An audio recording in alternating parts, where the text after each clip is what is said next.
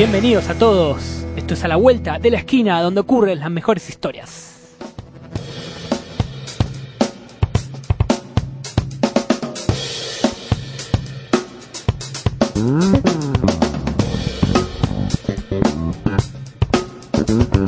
Buenas noches, ¿cómo andan? Mati, Max, ¿cómo Bien, están? muy bien, perfecto. Bienvenidos. Perfecto. perfecto. Eh, en la operación técnica el señor Pato Facio, porque ese está de vacaciones, ¿no? Así escuchaba a los chicos de cero que ahí se están retirando, no, no se retiran, ¿qué están haciendo? ¡Ey! Eso no se hace acá, ¿eh? Eh, no, ese gesto. ¿Qué es ese gesto? Eso es mío. Están usurpando. Mm, Eh, me están bueno, robando bueno, el pendrive, bueno. ¿eh? Saludamos a los chicos de Cero que, que tienen un programa excelente aquí los lunes de 7 a 9, como hace ya 3 años, 2 años aquí en SOE, un montonazo. Como nosotros, nosotros estamos por llegar a los 100 programas. 100, programas, sí, 100 programas aquí el- en SOE. Venís amargando con, la- con- venís amagando con la orgía hace tiempo ya, así que yo la estoy esperando como de. Vos de entraste, modo- vos entraste para eso, ¿no? Nada Sí, más. Obvio, obvio, obvio. 100 programas, orgía, algo. Vamos, vamos a tener mucha gente. Me, me venís allá ya diciendo que hubo muchos muchos previos. Claro. Muchos otros Matías Sí.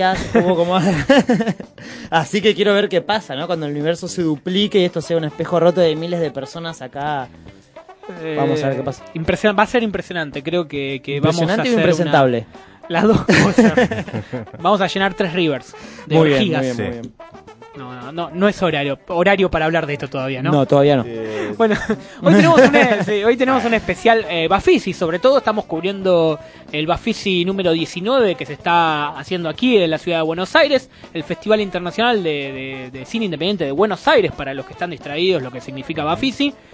Ya que está instalado, y el otro día me preguntaban, ¿qué tan importante es el Bafisi a nivel mundial?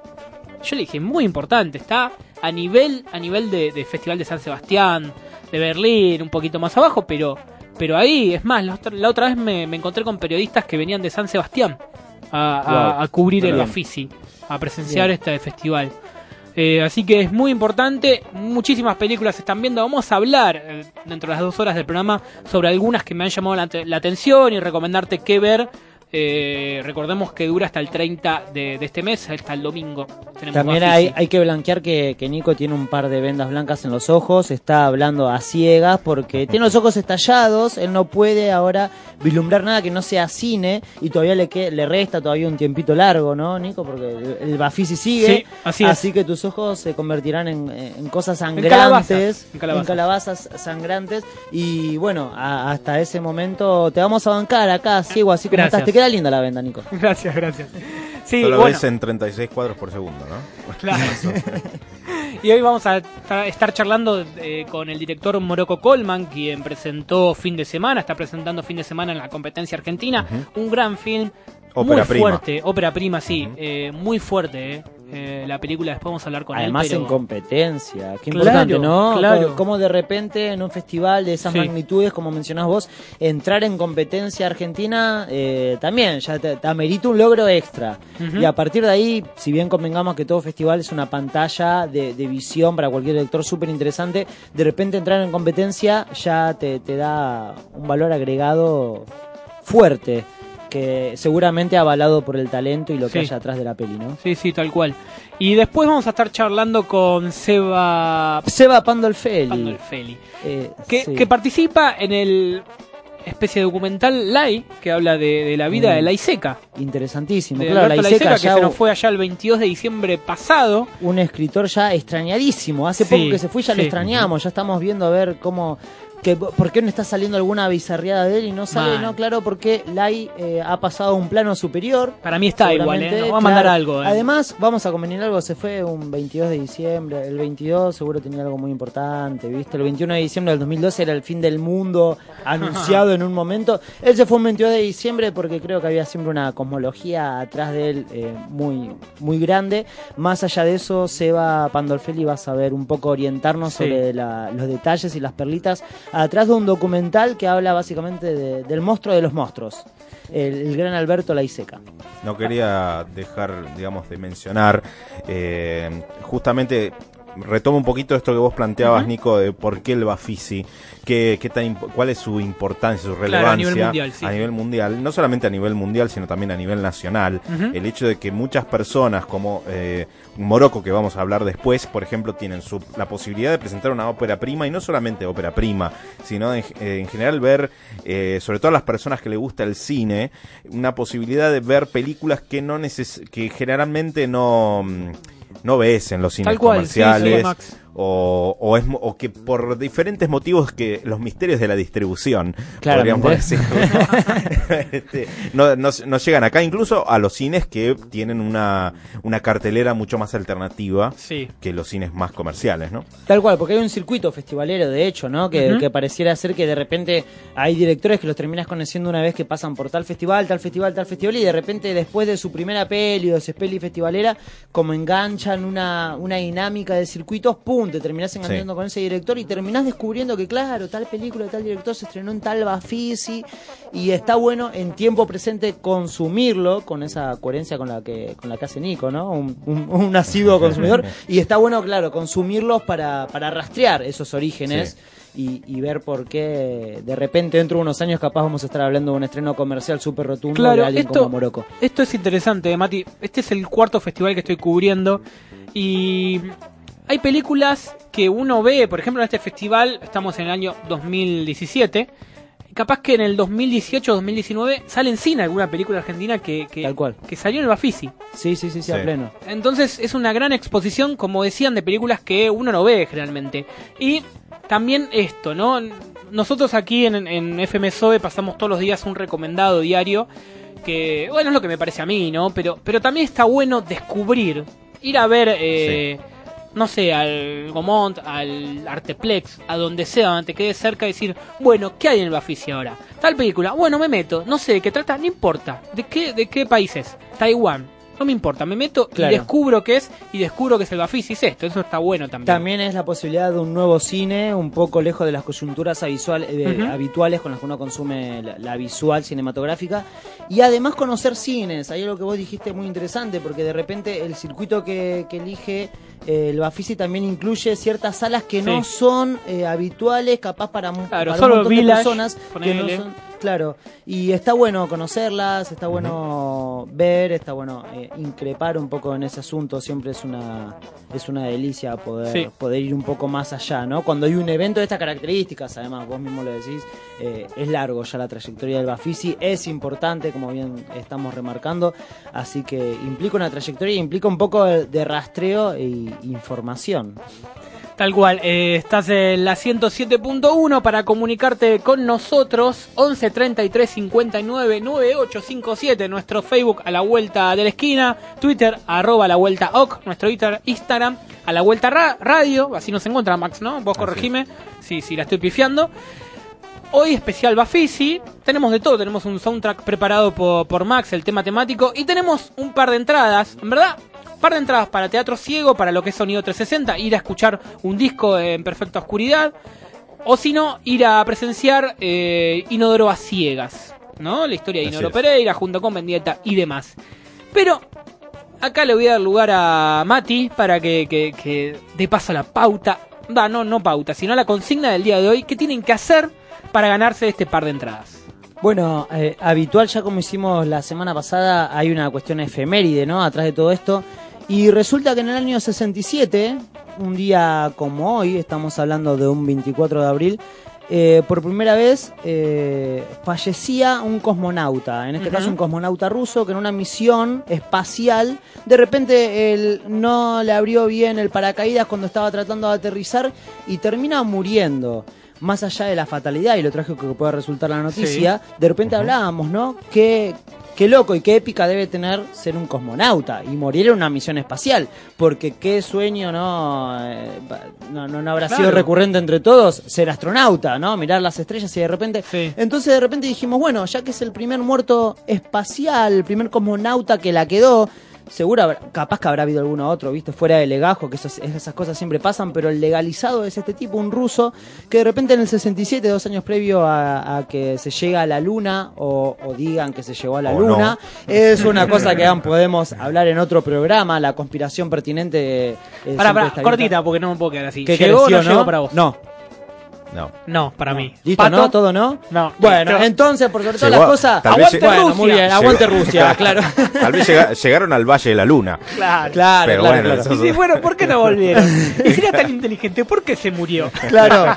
Bueno, este comonauta ruso de 1967 la quedó en una misión espacial y entonces, ahora más que nunca, porque tenemos entendido que en el 69 el hombre no llegó a la luna, confirmadísimo por nuestro programa, porque hicimos una encuesta súper grande y, y así, y abarcativa, eh, queremos hablar un poco de la épica, ¿no? De la muerte y de repente algo que tiene que ver con, con mucho el espíritu cinematográfico, porque en las películas viste que los actores siempre de repente representan grandes roles, grandes papeles y de repente ¡pum! viste, es como cómo es morir en ese rol, ¿no? De Claro. repente te tocó ser, no sé, tal personaje de una peli y bueno, ¡pum! la quedaste ahí. Bueno, en esa ficción, en esa ficción que imaginamos, en el imaginario, incluso cinematográfico. ¿Qué pasa con esa muerte? Y de repente preguntarle al oyente, ¿cómo te gustaría morir? Si Fuerte. pudieras elegir cómo Claro. morir. Si pudieras elegir una muerte súper épica, ¿no? Piola. Morir como astronauta, yo creo que es un puntapié inicial enorme, válido. Y que creo que, nada, si lo pensamos dos minutos estaría buenísimo, ¿no? De repente, ah, no me abrió el paracaídas. Claro. No importa. Si en serio fui hasta ahí, de repente, ¡pum! Nada explotó. ¿Qué me va a importar? Bueno, entonces a partir de ahora a los oyentes les preguntamos cómo les gustaría morir, qué, en qué cosa épica, sin ningún tipo de restricción. Sin ningún tipo de restricción, no, no, no vayan a ponerse limitancias, ni a, ni a posponer sueños, ni nada por el estilo. Es cómo gustaría morir. Bueno, esa es la consigna entonces del día para que al 11 73 59 98 57 manden un audio.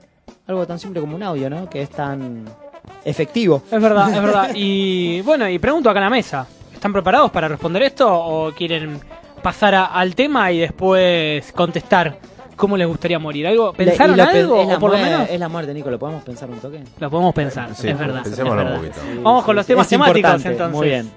Vamos con la temática del día de hoy y en este caso se trata de covers, bandas haciendo co- sus covers de sus influencias, sus canciones favoritas. Y en este caso vamos a escuchar a Radiohead tocando un tema de The Smiths y en este caso se trata, se trata de The Headmaster Ritual.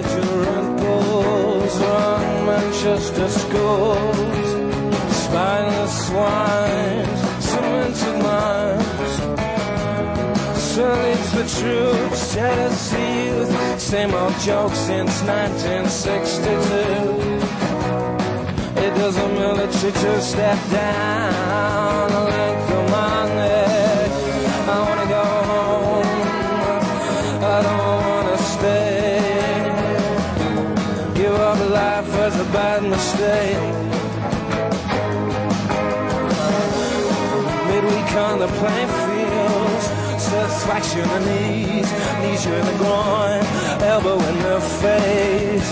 Bruises bigger than in a plate. I wanna go. I don't wanna stay.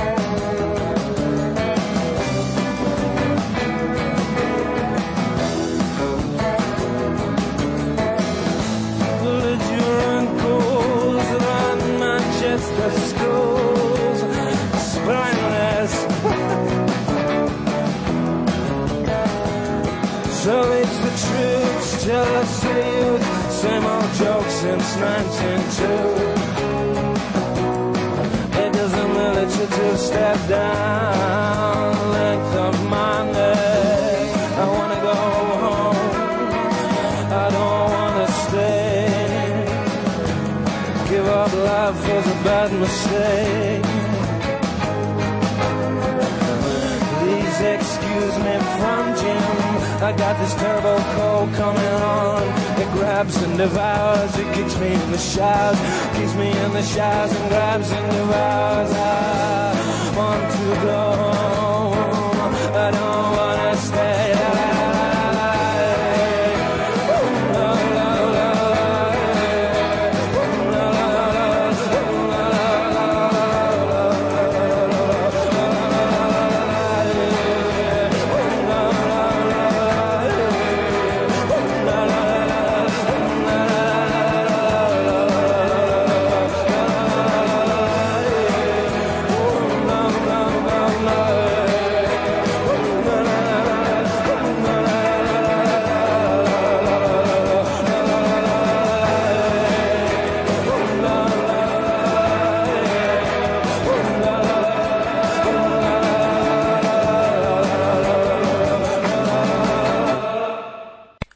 las 11 a la vuelta de la esquina en Zoe 107.1.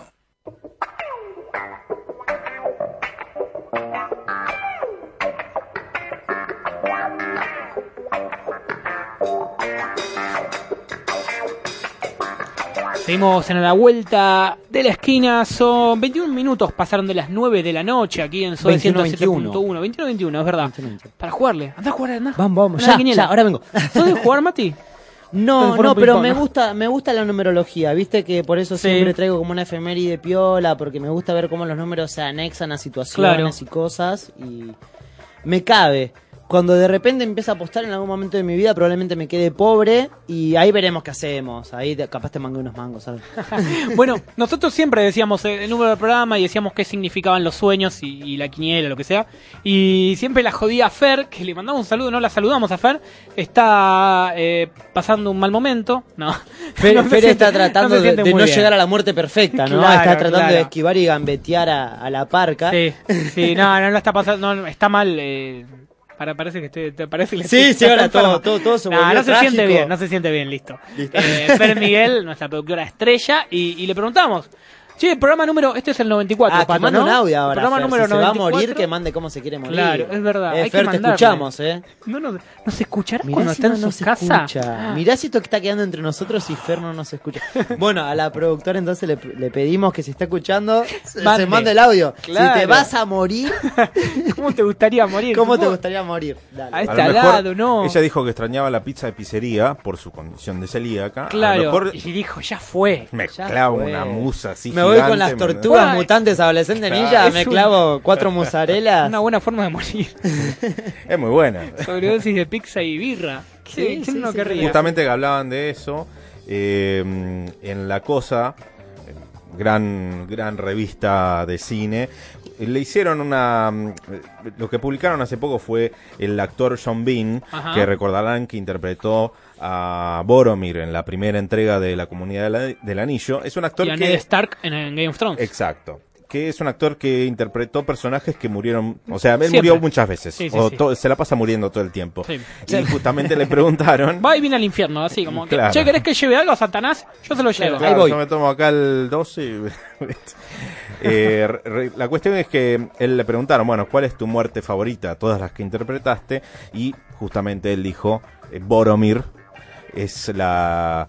De todas, todas las muertes que tuvo que Es interpretar épica, fue es épica. la más heroica de todas. es Sí, lo que sí, tal cual. Además, Tal claro, cual. debe, debe conllevar un orgullo propio, ¿no? De Claro. repente morirte Y- así, el personaje Sí. listo, te, te pusiste a elaborarlo bien al personaje y de repente morir así está muy bien. está Es muy fuerte lo que voy a decir, pero morir defendiendo tu anillo. así es como se debe morir.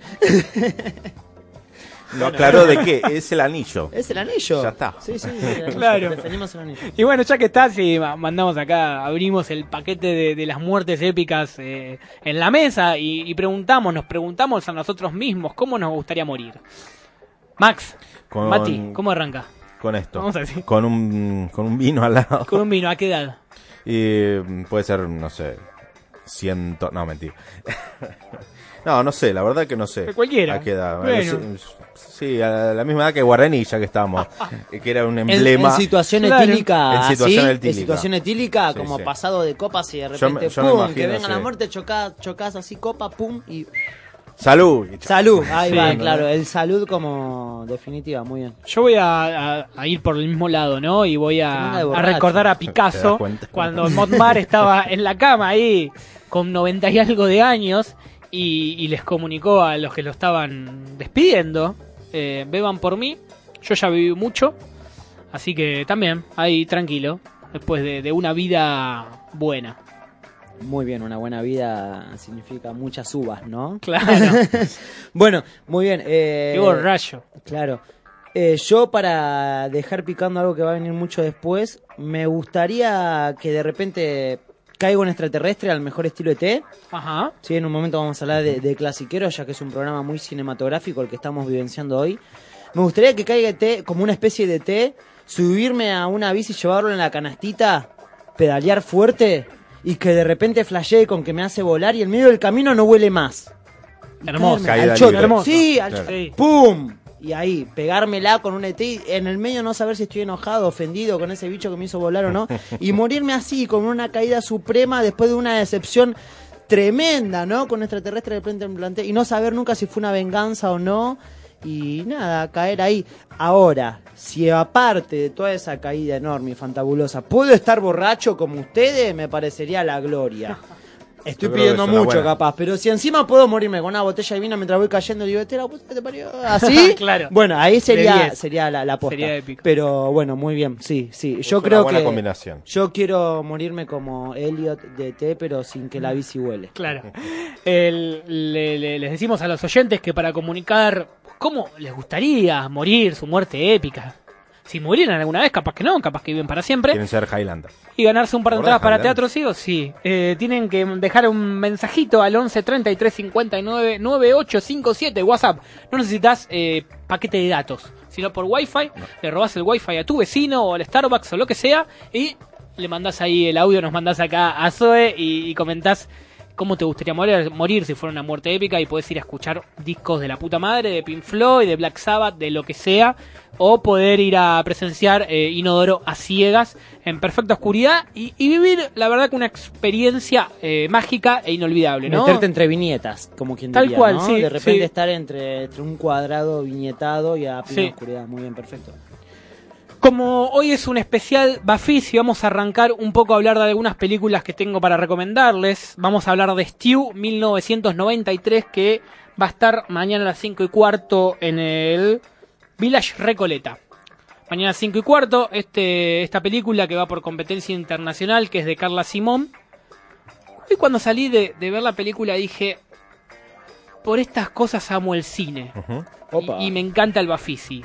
Esas películas que te dejan pensando. ¿Qué es Stew 1993? Que sería verano de 1993 en catalán. Eh, cuenta la historia de Frida, Laia, Layaya Artigas, algo así sería el nombre. Eh, es una niña de 6 años que queda huérfana, ¿no? Después de que su madre muere. La madre estaba enferma, va, tenía sida, muere por una eh, neumonía.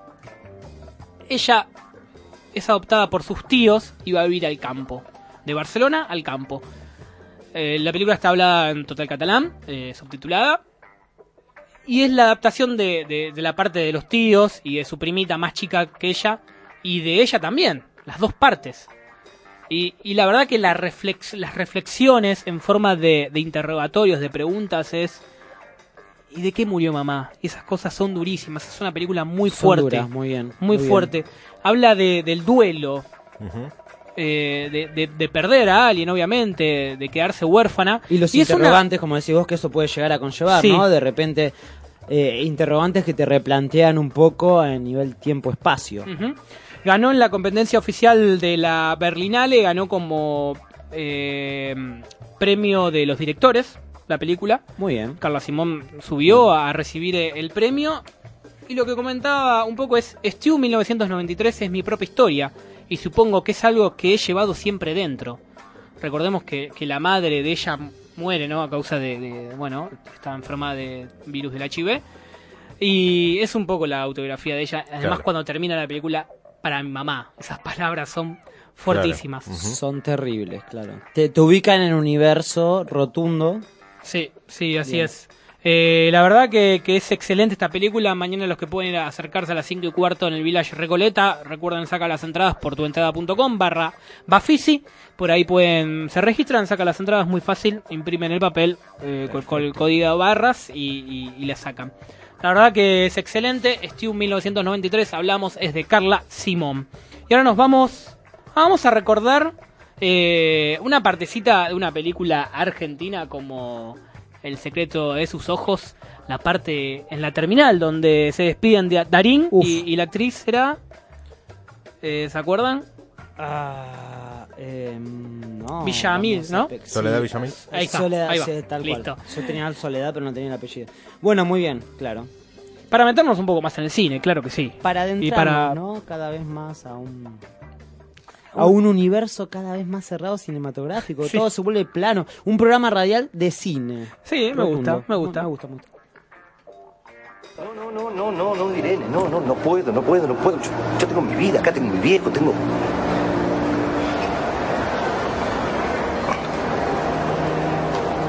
Tengo todo.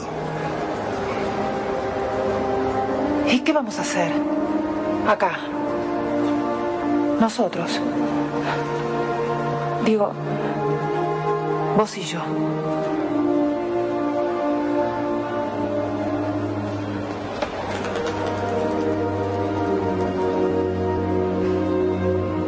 No podemos hacer nada.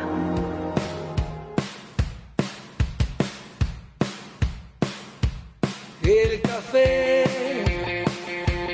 se enfrió en la mesa.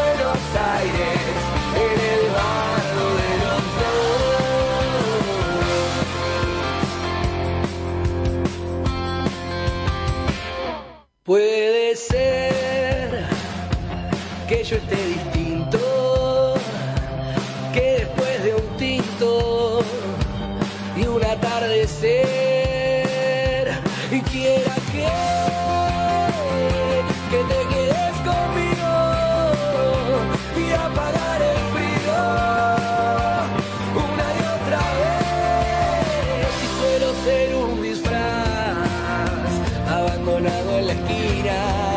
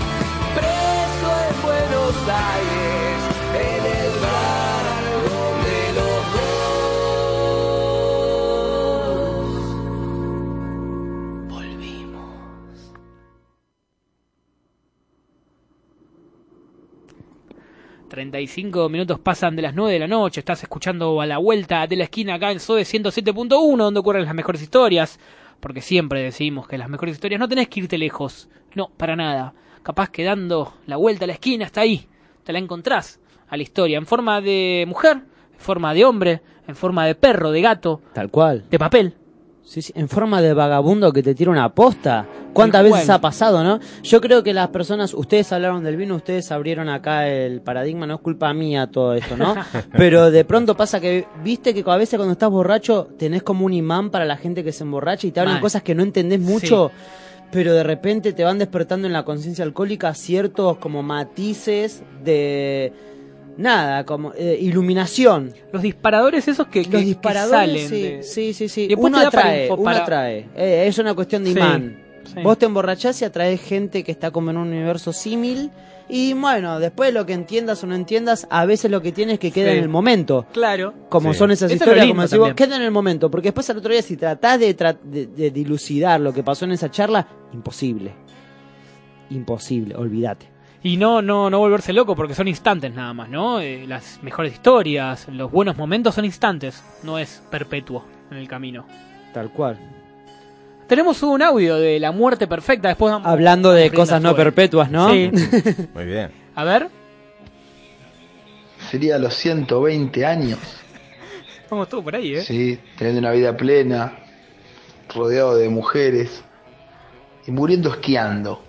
Así, a esa edad. Con 120. Eso sería una muerte perfecta para ir. Después una larga y buena vida y próspera, espero, para mí y para mis seres queridos, donde a nadie le falte la salud y a mí tampoco me falte la plata.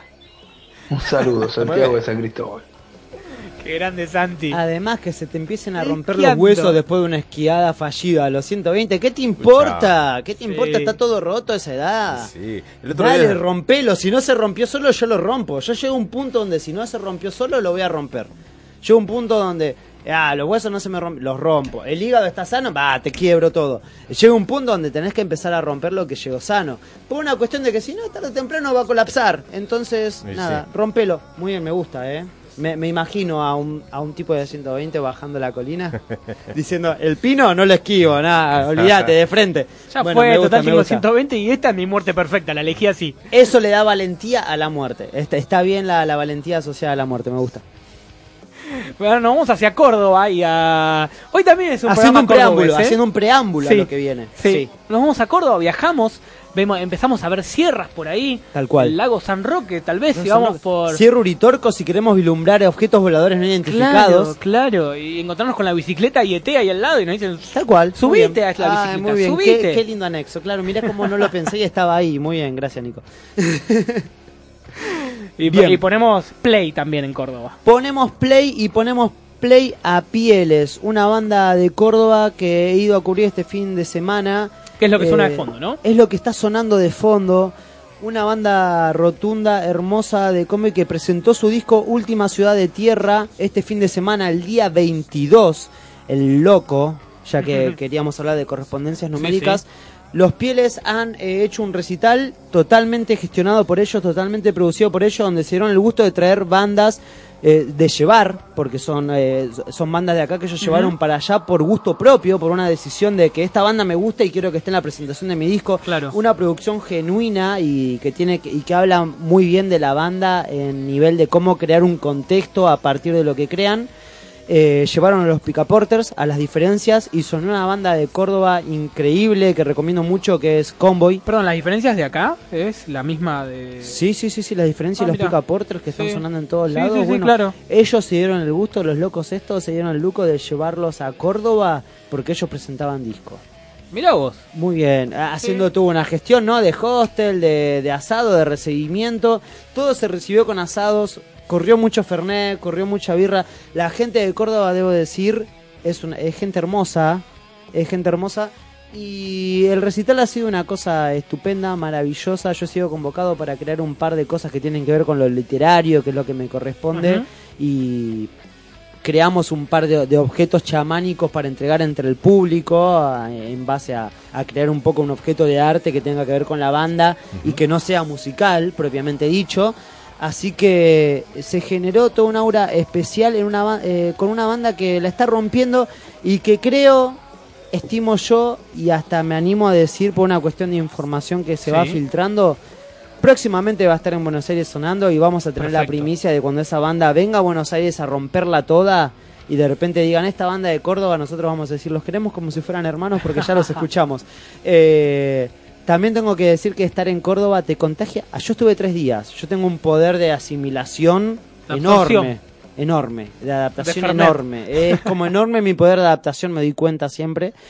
Y sucede que eh, se me pega brutal las cosas y estuve todo el día tratando de mandar mensajes de audio siendo goma con la gente para tratar de hablar mucho y sacarme el acento. ¿En serio? Porque volví con acento. Volviste con acento. Volví con acento y allá es jodido, porque allá acento. de repente parece que, que los estás cargando. Porque dale, estás hace dos días, estás hablando así con acento. Así con Claro. acento. Es como, dale, no seas pesado. Y se me pegó.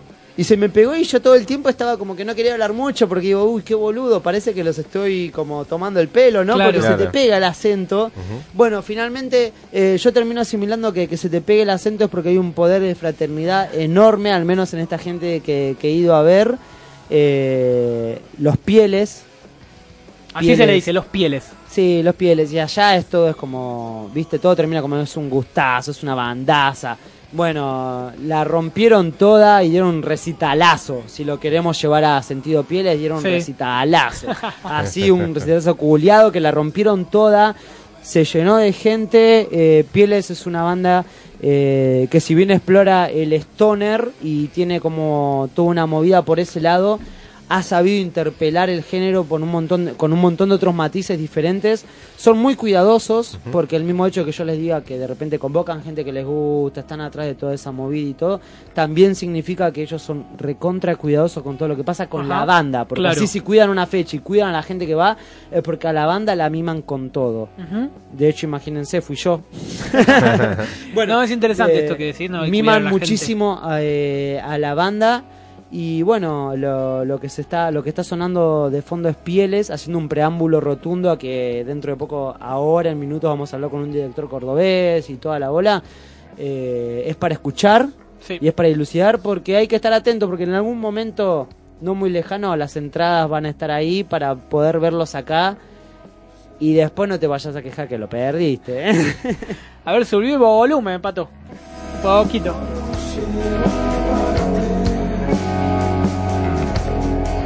Esto es Pieles entonces. Y nos mandaron discos, Mati. Nos mandaron dos discos. Uno para claro nosotros que sí, un regalo. y otro para sortear. Claro que Aquí, sí. eh, Sonar se llama, ¿no? O es. Eh... El Pieles. disco se llama Última Ciudad de Tierra. Ahí va. Última Ciudad de Tierra de Pieles. Todo recontra autogestionado. Van a, eh, eh, Nico, vos que lo estás tocando vas Sí, a poder. sí. eh, no lo queremos abrir porque es para la gente. No, no, tal cual, dilucidar la, la, la calidad de- del trabajo, hasta incluso El arte gráfico, tapa, el arte y todo. Está muy cuidado. Muy Y, interesante. Bueno, También hacemos que participen. ahí muy visual también, ¿eh? Para no, para no abstra- abstraernos de lo que es la dinámica del programa. Qué importante, ¿eh? lo sabrás vos que estás ahora con las vendas en los ojos porque te, claro. te lloran sangre los ojos de tanto ver pelis. Qué importante la banda sonora en una película cuando la banda sonora apropia, cuando la película cual. apropia una banda sonora, perdón. Sí. Cuando la película Cuando de la repente película se quiere propia. hacer cargo de que pongo este tema o pongo esta banda o pongo como una dinámica eh, sonora, qué importante que es y cuánto transmite. El impacto que genera, ¿no? En el El espectador. impacto es- que genera. importante. El videoclip es un género novedoso Sí. y muchos directores jóvenes han sabido utilizarlo en sus películas o hacen de eso eh, un matiz de que, que cada vez se recarga más por una cuestión de que las bandas también hay bandas sonoras reconocibles que tienen que ver con la, esa, esa, instrumenta- esa instrumentación que ha devenido de años anteriores de películas clásicas todos podemos tararear películas clásicas hoy en día. Yo te Sí. digo, vamos a tararear pelis clásicas y las tarareamos ahora, ya. Esa es una temática para otro día. Pero quiero decir, eh, la banda sonora, qué lindo que es. Y de repente cuando un director eh, pone en evidencia a una banda que está sonando para volverla cómplice de un relato, el relato se, se sobrecarga. El relato se sobrecarga y eso es súper lindo porque las bandas también empiezan a asimilar, no es una cuestión direccional, sino que es ambidireccional. Del otro lado también las bandas cada vez construyen más a nivel cinematográfico. Las bandas construyen visualmente. Sí. Cada uno, de, cada vez uno puede notar más que las bandas están muy pendientes de la visual para construir desde ahí, para, para eh, brindarte un panorama y un paisaje. Pieles es una banda de paisajes, por ejemplo, como muchas otras bandas que son climáticas, y eso es muy importante remarcar porque, nada, cinematográficamente hablando está muy, muy bien. Y cuando uno hace cine eso está bueno verlo, y cuando uno hace música está bueno también equipararlo. Yo quiero destacar eh, también el hecho de qué bueno escuchar bandas del interior. Siempre. Muy bien, Sí, muy bien. Sí, muy bien, Max, eso. Porque, sí, bueno, hay una cuestión quizá hasta cuantitativa, si querés, de la cantidad de gente que hay acá en Buenos Aires y alrededores. Hay mucha movida, mucha. Y también está bueno conocer la movida que está en el resto del país. Tal cual. O sea, la verdad que es una genial oportunidad que se pueden llevar que nos tienen que decir cómo hacer, cómo, cómo se lleva la gente esto.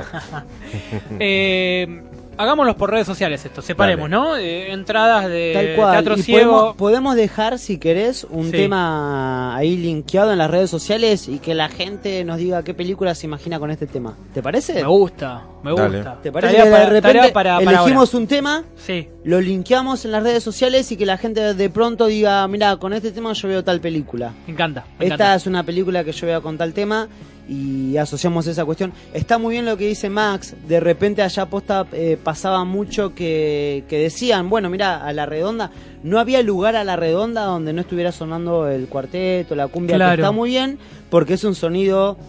eh, Oriundo de Córdoba. Tal cual, de, de costumbre de allá, que se explota, que incluso tiene como un, un sentido nada eh, ec- económico y todo porque allá eh, rompe con todo eso posta es- otro universo es increíble como la Mona Jiménez todo el tiempo Sí. más allá de todo no Sí, Eh, sí, sí, sí. vamos a dejar de lado un montón de otras cuestiones Eh, allá todo eso suena mucho todo el tiempo y está muy limitado capaz el carácter de dónde las bandas pueden llegar a tocar y con un contexto particular encima. Ujú. Porque de repente que te, yo te diga, bueno, mira, va a tocar esta banda, en esta filo- con esta filosofía, con esta impronta, cuesta mucho y de repente eh, lo vuelven es más fácil encontrar lugar y hacerlo y todo, y también es muy limitante.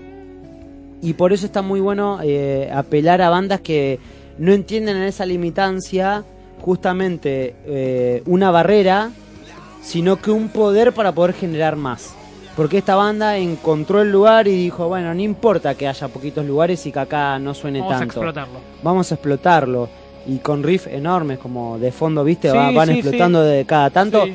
Así, a pleno, llevándose las bandas que gustan, llevándole a la gente que gusta, porque se no, nos llevaron, a, nos llevaron, lo voy a, lo voy a blanquear, llevaron a toda la gente que a ellos, le, a ellos les gusta. Eso es lindo. Claro. Eso para la producción de una banda habla, en mi, en mi forma de verlo, es una cuestión de piel, hablando de pieles, ¿no? Es una cuestión de piel. La banda de repente interpeló que había ahí algo para, para contar, había algo para decir y había, había gente que lo podía transmitir o que ellos confiaron. Ellos confiaron mucho. Brindaron una confianza absoluta, recibieron, por sobre todo, gratitud enorme que se vio reflejada en un show que la rompió. Vamos a escuchar entonces un tema de pieles y el tema número 2, que es, ¿qué es? El ¿Tenés tema nombre? número 2 se llama Piedras. Es un preámbulo. Hay discos que se escuchan, que está muy lindo escucharlos de pe a pa, como se diría, ¿no? Del Sí. principio al final, porque confluyen en una. Por algo el artista lo armó así. Eh, tal cual, tal cual. Opino lo mismo que vos. Algún día también podemos hablar de discos que están Tal construidos cual. para ser escuchados de pe a pa. Bueno, Pieles, el tema 1 es una intro como sonora para meterte en, en clímax y en atmósfera. Y de repente el tema 2 te empieza a hablar de lo que es la banda. Sí, esto Sergio Marchi nos dijo una vez, el artista por algo pone del 1 al 10 o lo que sea los temas, ¿no?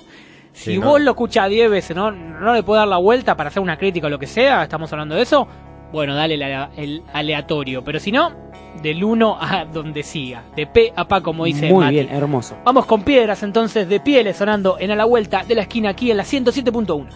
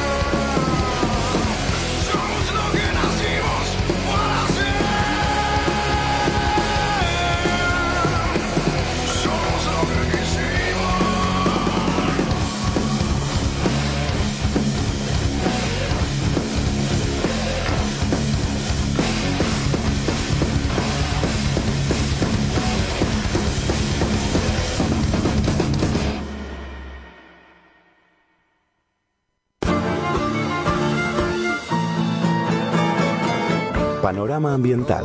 Noticias, entrevistas y todo lo que necesitas saber del medio ambiente. Todos los martes, desde las 10 por FM SOE. No existe salida. La tierra por fin decidió sacudirse los piojos de encima.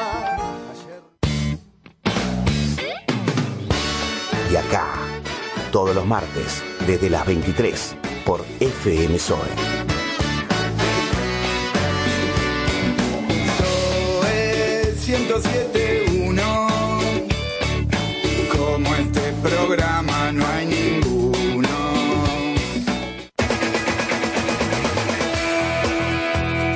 Exprimir la información, nada mejor que La Naranja, magazine porteño que incluye toda la actualidad semanal.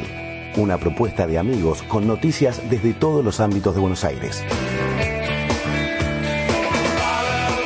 La Naranja, con la conducción de Ana Leguizamón Ramón. Una realización de La Nave Producciones. Jueves, 17 horas, por FM SOE 107.1.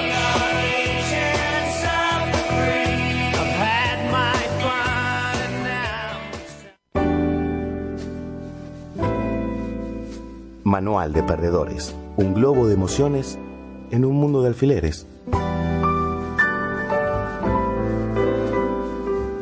Todos los sábados desde las 11 por FM SOE. El vino en tibia, sueños al jadear. Los lunes a las 9 de la noche te llevamos a dar una vuelta. Hasta las 11 de la noche vas a vivir las mejores historias. Música, entrevistas, arte y literatura se juntan en una sola historia.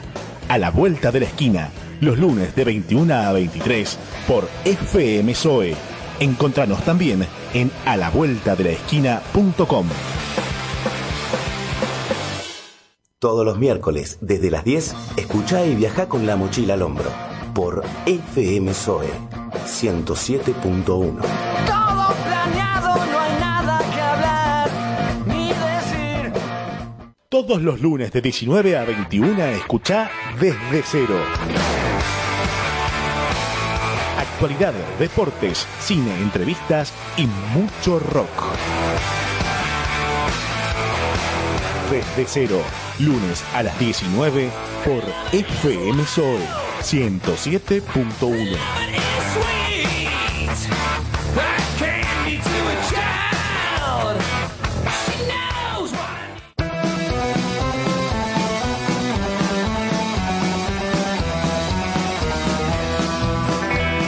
quedás en el barrio y apostás a los amigos y a la vieja, date una vuelta por la esquina y cruzate el cordón de la vereda. Encendé la radio y escuchá Matete Porteño. Como una sonrisa que enamora. Un revoltijo de cultura y pura ciudad con la conducción de Azucena Cerundolo. Matete Porteño. Sábados a las 10 de la mañana por Radio Sol.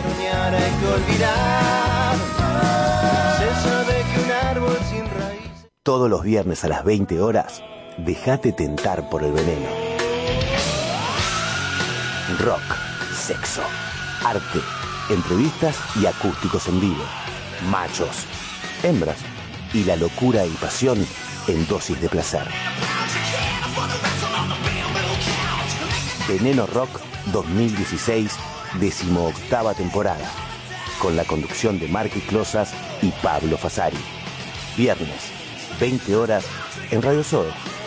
Condenados de rock, vivamos.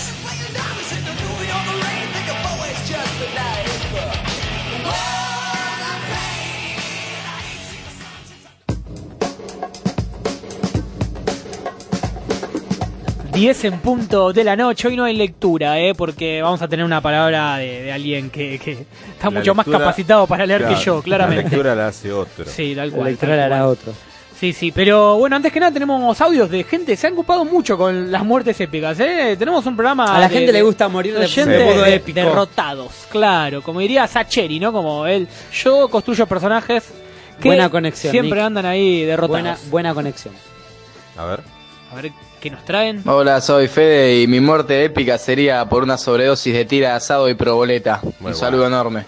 Ahora a todos les gusta comer y tomar, ¿eh? Del programa. Está bien, como, como a los conductores. asado y proboleta, qué bien. Manda otra ahí si tenés. Pato. Mi muerte épica sería eh, teniendo sexo con el negro de Rosewood.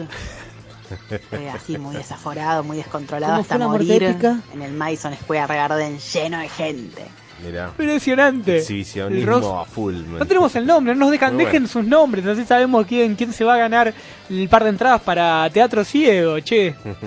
Qué macana, si tenemos ahí, eh, que, que después nos manden los No, nombres, no, está muy Porque- claro, claro, claro, que digan, que digan, el epitafio tiene que tener un nombre Claro, en la tumba. soy, Claro. soy Juanito de, de- de- de Carlos Calvo Si no, al es un 2000. NN. Che, Piso a- 10, Anoten para la 8. próxima, anoten para la próxima, un epitafio. Un epitafio, Sí. claro. Era muy bueno eso, sí. sí, sí, ¿qué querés que diga tu tumba? Las ideas se nos escapan en vivo. Si haríamos programa Pero- de lunes a viernes, estaríamos llenos de ideas. Pato, pero ¿cómo llenísimo. venimos para una tira de lunes a viernes? Va, ¿eh? Pato dijo tira de asado, escucho por ahí. 10 minutos por día hacemos, ¿no? 10 minutos por Diez- día. y bueno, vamos. es la que va. Eh, ahora sí, vamos a dar como una introducción a la entrevista que viene, ¿no? Porque ayer justamente se, se estrenó en el Bafisi, hoy es un especial Bafisi, Lai, de Rusi Milán Pastoric en Noches Especiales, que es un documental sobre Alberto Laiseca, quien fue escritor, maestro de escritores y creador del realismo delirante. Tenemos ahí los Sorias, que es como el emblema de Laiseca. Y como Monumental emblema de Sí, Iseca, ¿no? sí. Podemos decir también una novela reconocida por la cantidad de Mundial. páginas y por lo y por lo bruto que Sí, es, ¿no? Porque es grande, porque es sublime en el universo, porque no se priva de nada. Realismo delirante, como decís. Vamos a hablar con Sebastián Pandolfelli, quien está, Pandolfelli, ¿no? Eh, Pandolfelli, exactamente. Pandolfelli, quien participa en este documental. Vamos a charlar con él, quien fue también alumno de la ISECA y lo conoció. Un apadrinado rotundo, un tipo que estaba, un alumno desde cero de la ISECA, un tipo que estuvo desde adentro, siempre linkeado al universo la ISECA. Valga la redundancia. ¿Cuántas Sí. veces la ISECA, no? La Si no revive hoy. No bueno, revive nunca eh, linkeado eh, sobre todo al universo la ISECA. eh, un escritor enorme también que ha escrito Choripán Social. Claro, también vamos a hablar de eso. Sí, vamos a hablar de Sí. todo. Pero bueno, más allá de eso, sí, eh, la presentación que ha sido ayer en el Bafisi, en el marco del Bafisi, del documental Lai, como bien decías. Tal cual. Entonces dijimos que la lectura hoy la va a hacer un grande de nuestra literatura argentina, la ISECA, contando eh, El gato negro de Edgar Allan Poe. Qué relato, ¿no? Sí. ¿A cuántos le ha tocado leerlo en la escuela? ¿Te tocó la- leerlo en la escuela? No, la verdad que fue una escuela Pato que me, me dice dieron... que sí, Pato lo leyó en la escuela. Pato capaz que eso- se salvó porque otros leímos El escarabajo de oro y es una garcha. Ahí me dieron muy mala la lectura. La descubrí después cuando, bueno, investigando un A mí poco. también. También, Me pasó claro. lo mismo que a Nico. Bueno, O en la muchas, U o en lo que veces, sea. muchas veces, eh, literariamente hablando, te, te daban, ya nosotros extrapolamos el sentido de que ya pasamos por ese nivel, pero en un momento te daban una lectura media que, que capaz no era la, la- la suprema.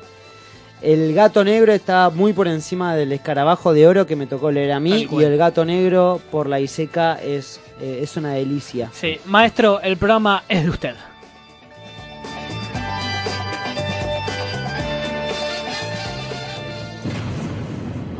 No tengo la pretensión de exigir que se crea la locura que voy a contar.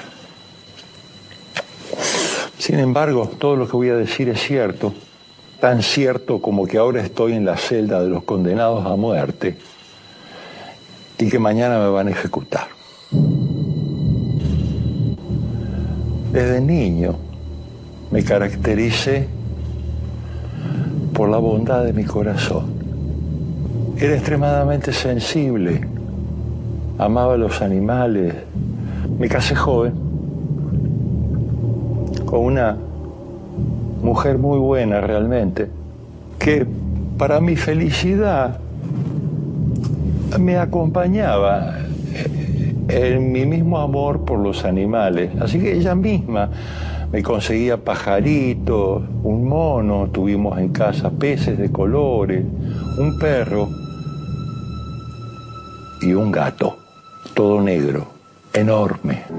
El gato se llamaba Plutón, como el dios de los infiernos para los griegos. Plutón era mi camarada. Yo era el único que le daba de comer, solo comía de mi mano, me seguía a todos los sitios, hasta que de repente el demonio se apoderó de mí. Porque, ¿qué sino el demonio? Es el alcohol. Plutón era mi camarada, mi carácter cambió, me volví desamorado, egoísta, cruel, huraño, comencé a maltratar a los animales, incluso llegué a levantarle la mano a mi pobre mujer. Cada vez me hundía más en mi locura y mi perversión. Una noche era inteligentísimo ese animal, que volví tarde a casa después de recorrer las tabernas, totalmente borracho de ginebra. Me estremezco nada más que de pensar en lo que hice. Lo tomé del, del pescuezo al gatito y con una navaja te arranqué un ojo. Lógicamente, al verme a mí huía aterrorizado, como es lógico. Ya totalmente cuesta abajo, una mañana mi mujer estaba durmiendo, lo tomé al gato negro, a Plutón,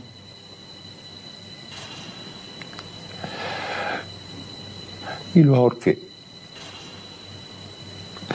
¿Por qué lo ahorqué? Para condenarme, para condenarme. Lo maté porque no me dio ningún motivo para matarlo, porque siempre me quiso. Empecé a buscar en mi locura otro gato que reemplazara al anterior, como si con un nuevo gatito pudiera compensar el crimen, esas locuras que tiene la mente.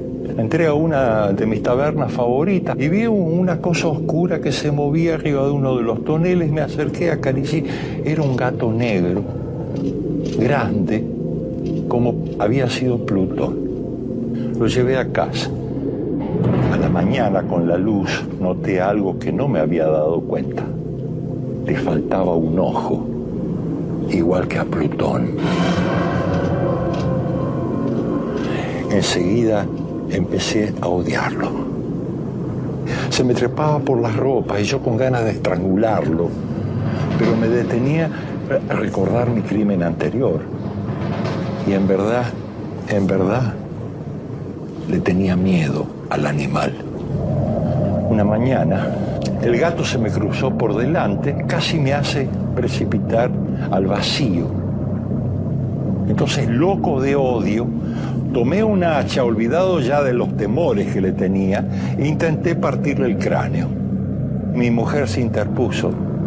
Entonces, loco de furia, con esa misma hacha con que pensaba matar al gato, créase o no, la maté a mi mujer.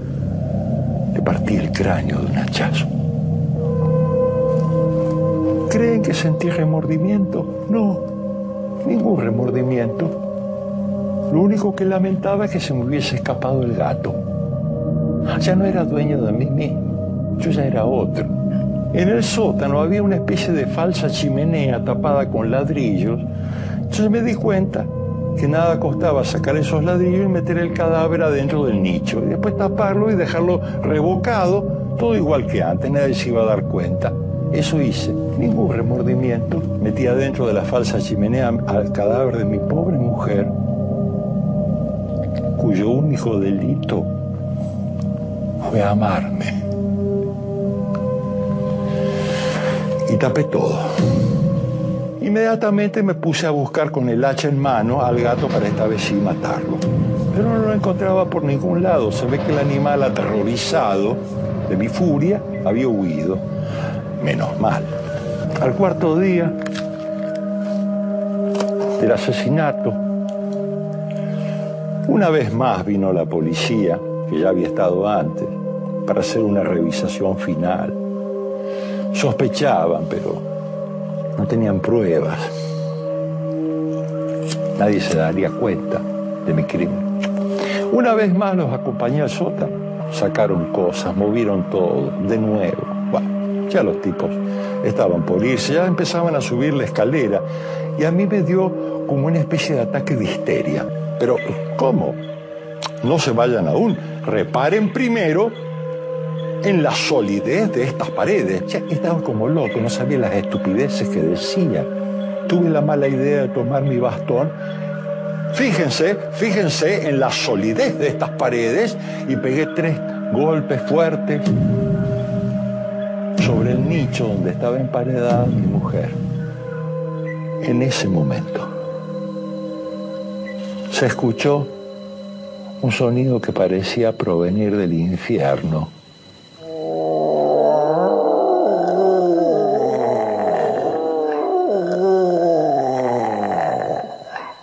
Los policías que estaban ya a la mitad de la escalera se quedaron helados, petrificados. De un solo envión arrancaron toda la pared que yo había levantado. Detrás estaba el cadáver de mi pobre esposa, ya muy putrefacto, y el gato sobre la cabeza del cadáver. Lo había emparedado al monstruo en la tumba sin darme cuenta y ahora él me denunciaba para que yo tuviese mi justo castigo. El gato negro, Edgar Allan Poe.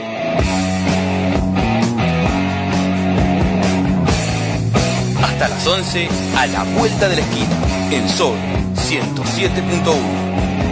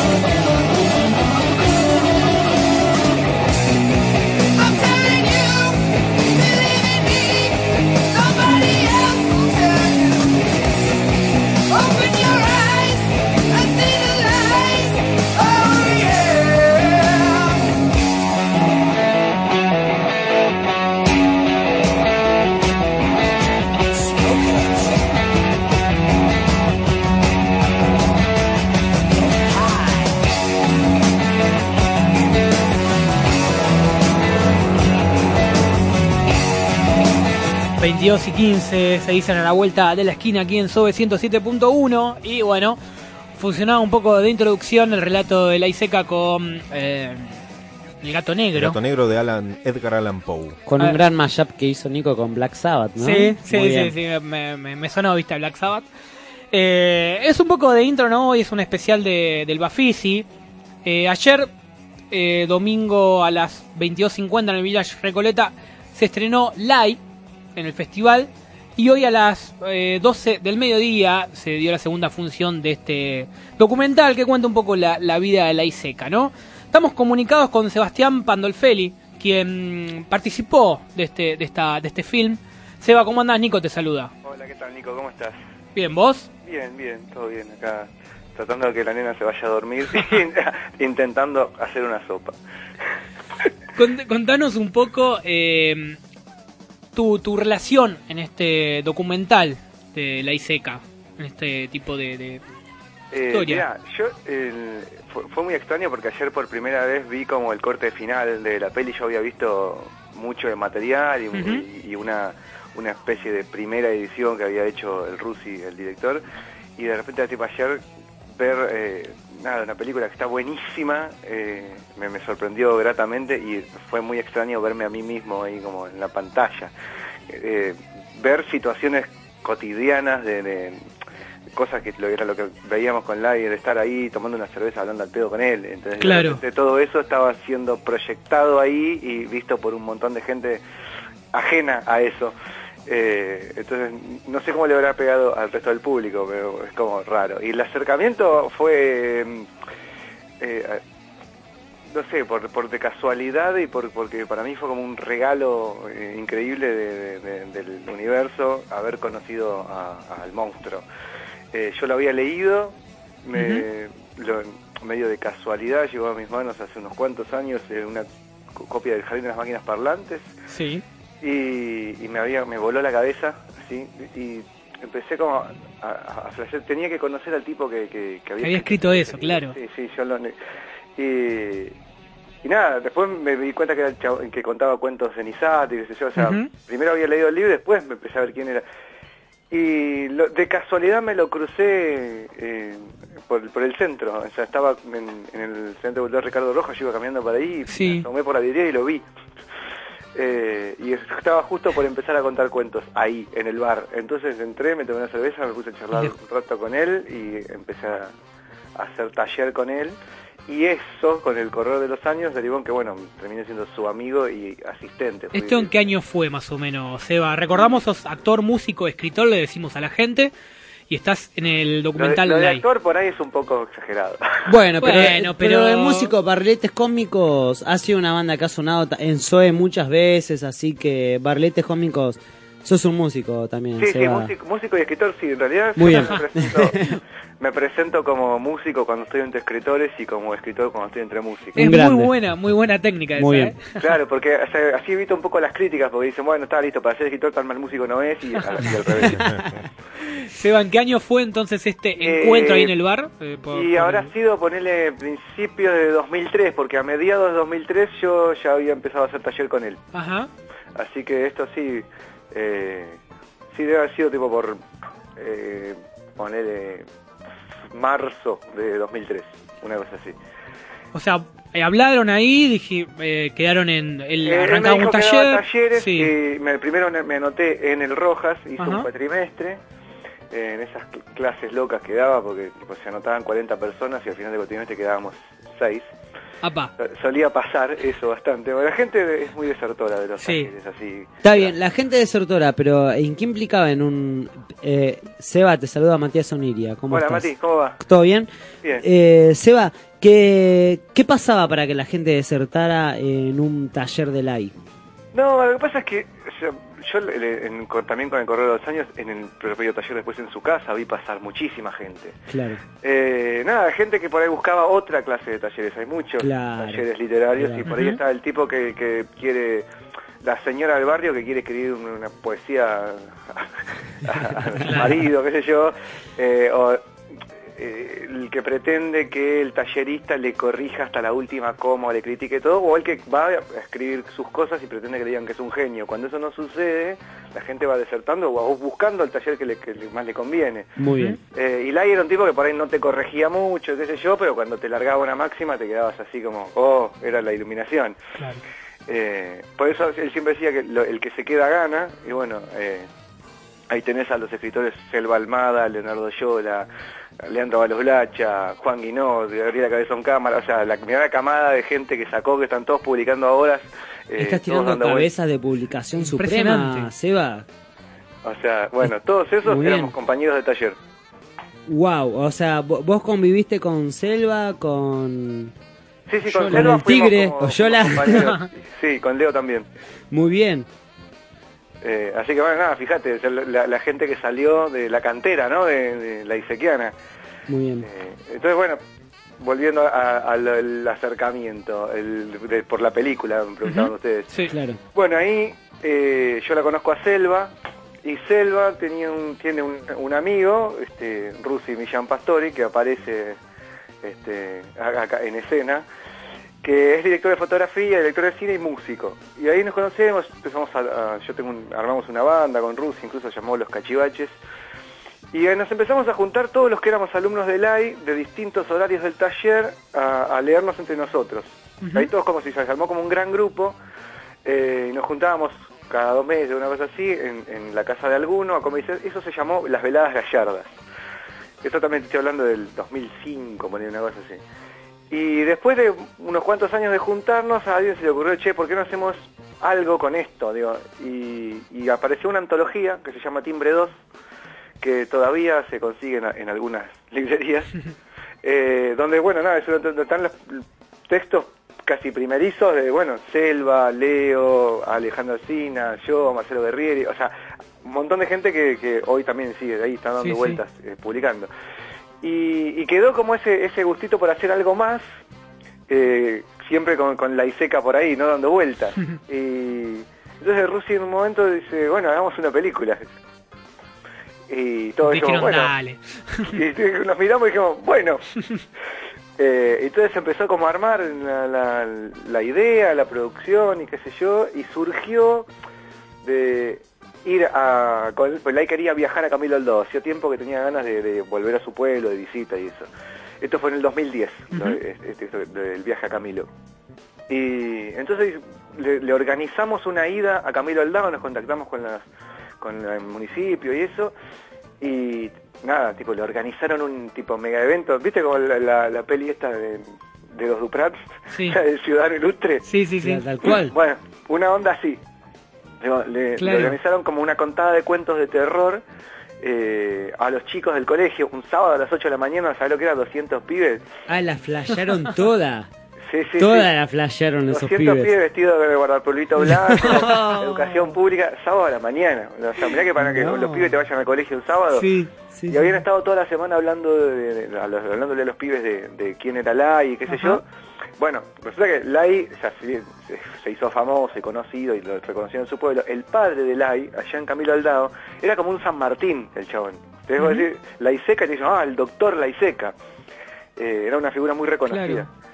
Y eso nos, nos sorprendió un poco. Bueno, y fuimos con él a, a Camilo y empezamos a grabar todo. El viaje, lo que sucedió en el, en el colegio, con él contándole cuentos a los chicos. eh, un encuentro que tuvo con, eso no está en la peli, pero con, con su, una que había sido maestra de él, de la primaria. Ujú. Era como una, ¿Qué impresiones una hay, señora Seba, que de sacaron del sarcófago y se la acercaron al. Eh, pero Claro, ¿qué impresiones porque- tiene esa señora de Lai? Eh, no, no me acuerdo mucho, no, no, creo que ni, ni, ni hablamos mucho con eso, o por lo menos yo no. No no. se la acordaba la señora. no tiene impresiones. Claro, no tiene creo, no, no tendría impresiones, era, era una señora muy, muy, muy viejita. Muy bien. Eh, bueno, nada, y ahí empezamos como a, a tener material donde Rusi dijo, che, pará, acá hay algo increíble. Bien. Dijo, esto va a ser, o sea, puede estar bueno. Entonces empezamos a, a seguir las órdenes de Rusi, que fue el director de la película, íbamos al, al taller y poníamos una cámara. O sea, todo esto a Lai se lo, se lo planteamos, mire Lai, pues, pues, podemos hacer una película con usted. Y chabón está chocho. ¿Lo trataban además- de usted, Seba? Eh, yo lo trataba de, usted, sí. Eh, Selva también lo trata de usted. Él a mí me trataba de vos, pero a Selva la trata de usted. Claro. La- Ah. la- la- o sea, era, era como raro. Y al- Era algunos- raro. De hecho, a algunos los trataba de vos y vos, eh, con el Guille le decía, ¿qué hace, loco? ¿Cómo andás? Y yo no, yo siempre lo traté como de usted. Claro, Eh, claro. Pero cada tanto nos mandábamos alguna como eh, bueno, me llamaba a casa y me decía, eh, ¿qué onda, puto? Venía a tomar una birra. Muy bien. Te, pará, te grababa eso en un bueno. contestador. Sí, sí, sí, cosas así. Hermoso. Época pre-WhatsApp estamos hablando. Sí, sí, sí. Rotundo. Contestador de teléfono de casa. Ay, Eh, qué bueno, puto, qué bueno lindo. escuchar eso, ¿no? Ah. Que llegar y escuchar eso. Eh, o sea que bueno, esos quedaron en andás a ver dónde están esas. Claro, no, no, no tengo- se tengo registra, una, no se registra. Tengo grabada una que es maravillosa, esa sí, la- me, me recuerdo que la grabé con un grabadorcito desde el contestador y la tengo en la compu. Cuando el chabón hacía, eh, después de los cuentos de terror de Isaac, hacía como de Cupido en, en otro programa, que era consejero sentimental. La gente le escribía preguntas y él las respondía. Y el chabón se lo tomaba tan, pero tan en serio, que se- tipo estudiaba, pero se, o sea, se ponía a pensar qué responder a esas preguntas de la gente. Y un día tengo, tipo 10 de la noche, suena el teléfono de mi casa y yo no estaba, por eso quedó grabado en el contestador, pero dice, Seba, háblala, escuchame una cosa. ¿Qué mierda es swinger?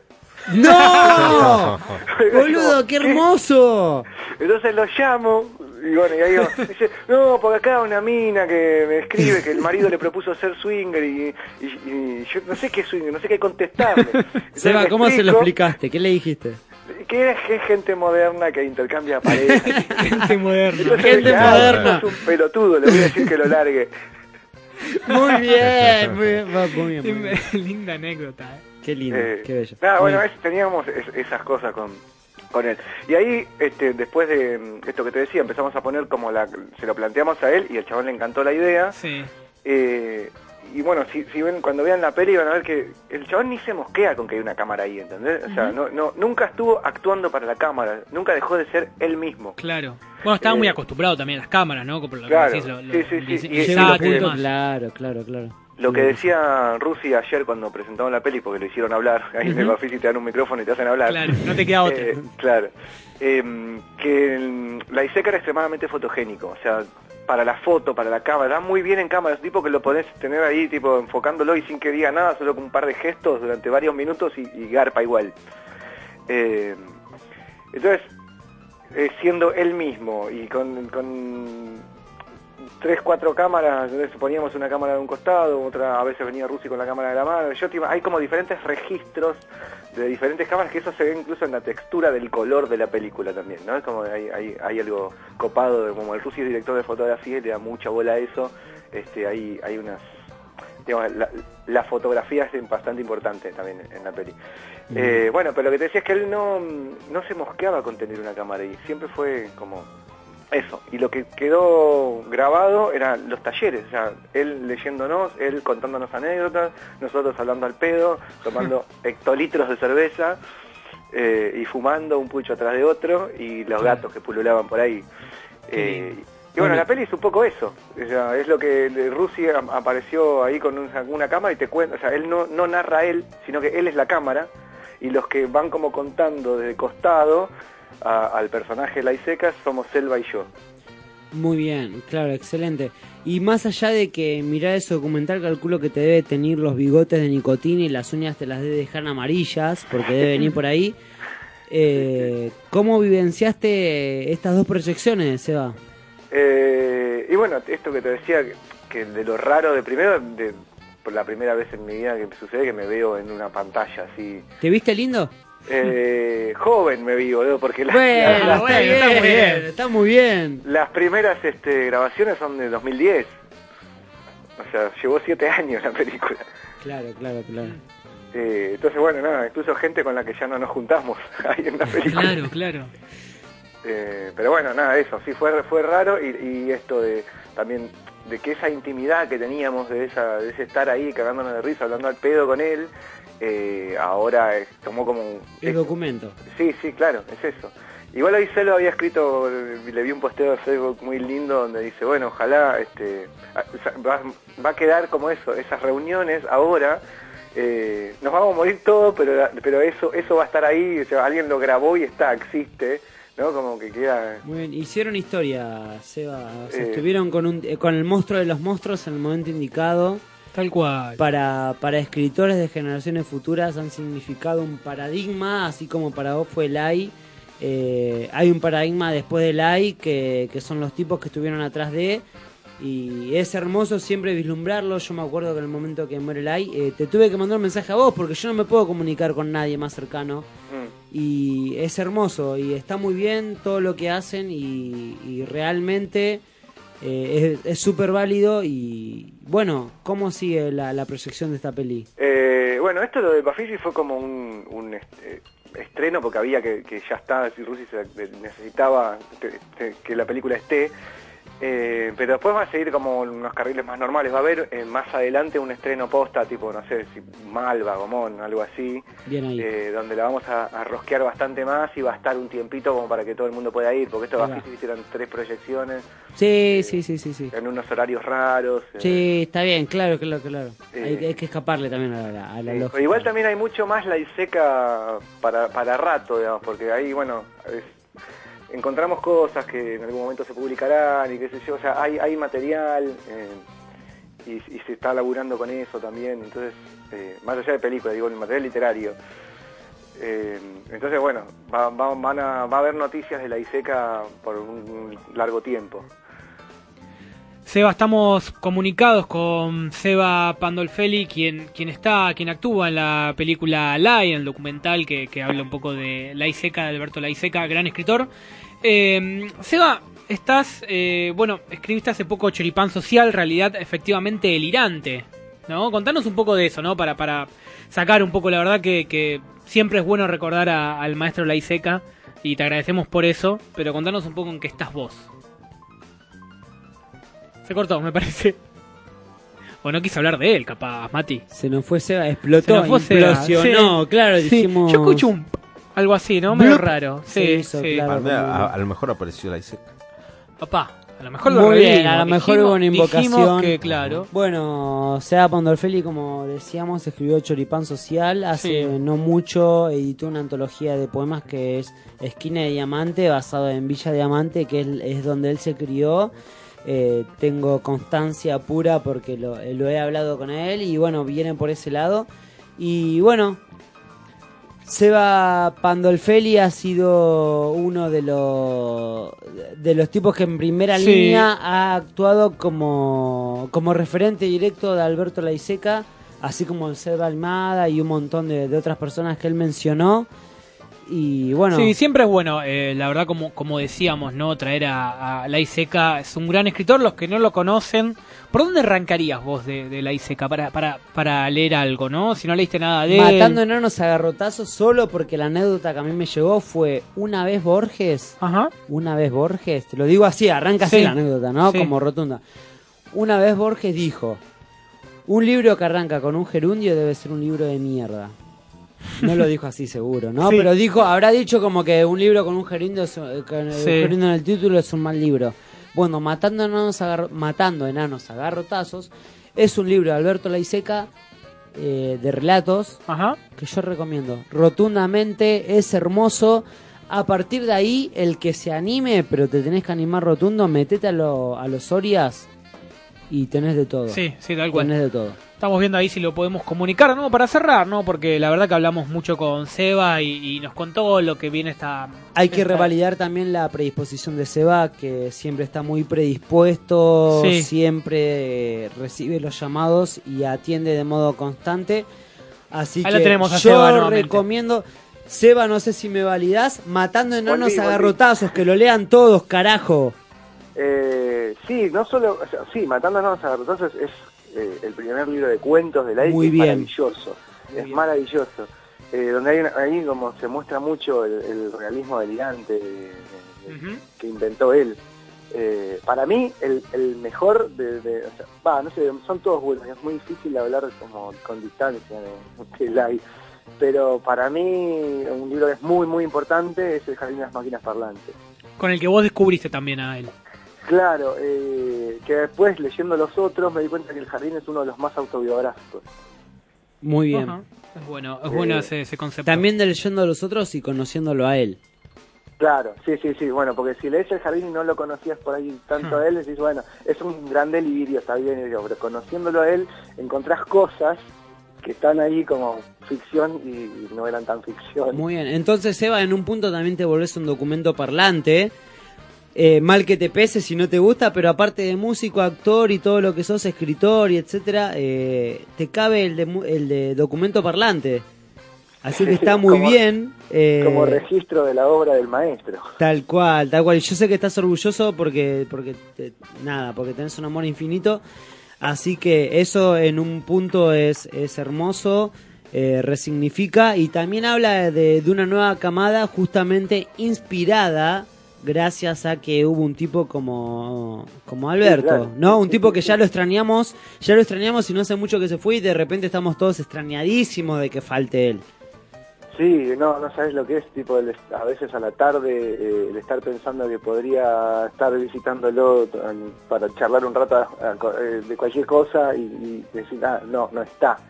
Eh, es, es, sí, sí, es- dejó un hueco grandísimo. Eh, y nosotros ahora, en Selva, donde, bueno, yo también estoy dando talleres, digamos, como que estamos replicando un poco lo que él nos dio, estamos como devolviéndolo, no sé, yo tengo un Lo sentís grupo así. de, de adolescentes a los que les estoy como mostrando, ¿entendés? No sé, la semana pasada les, les hice leer a copy, ¿entendés?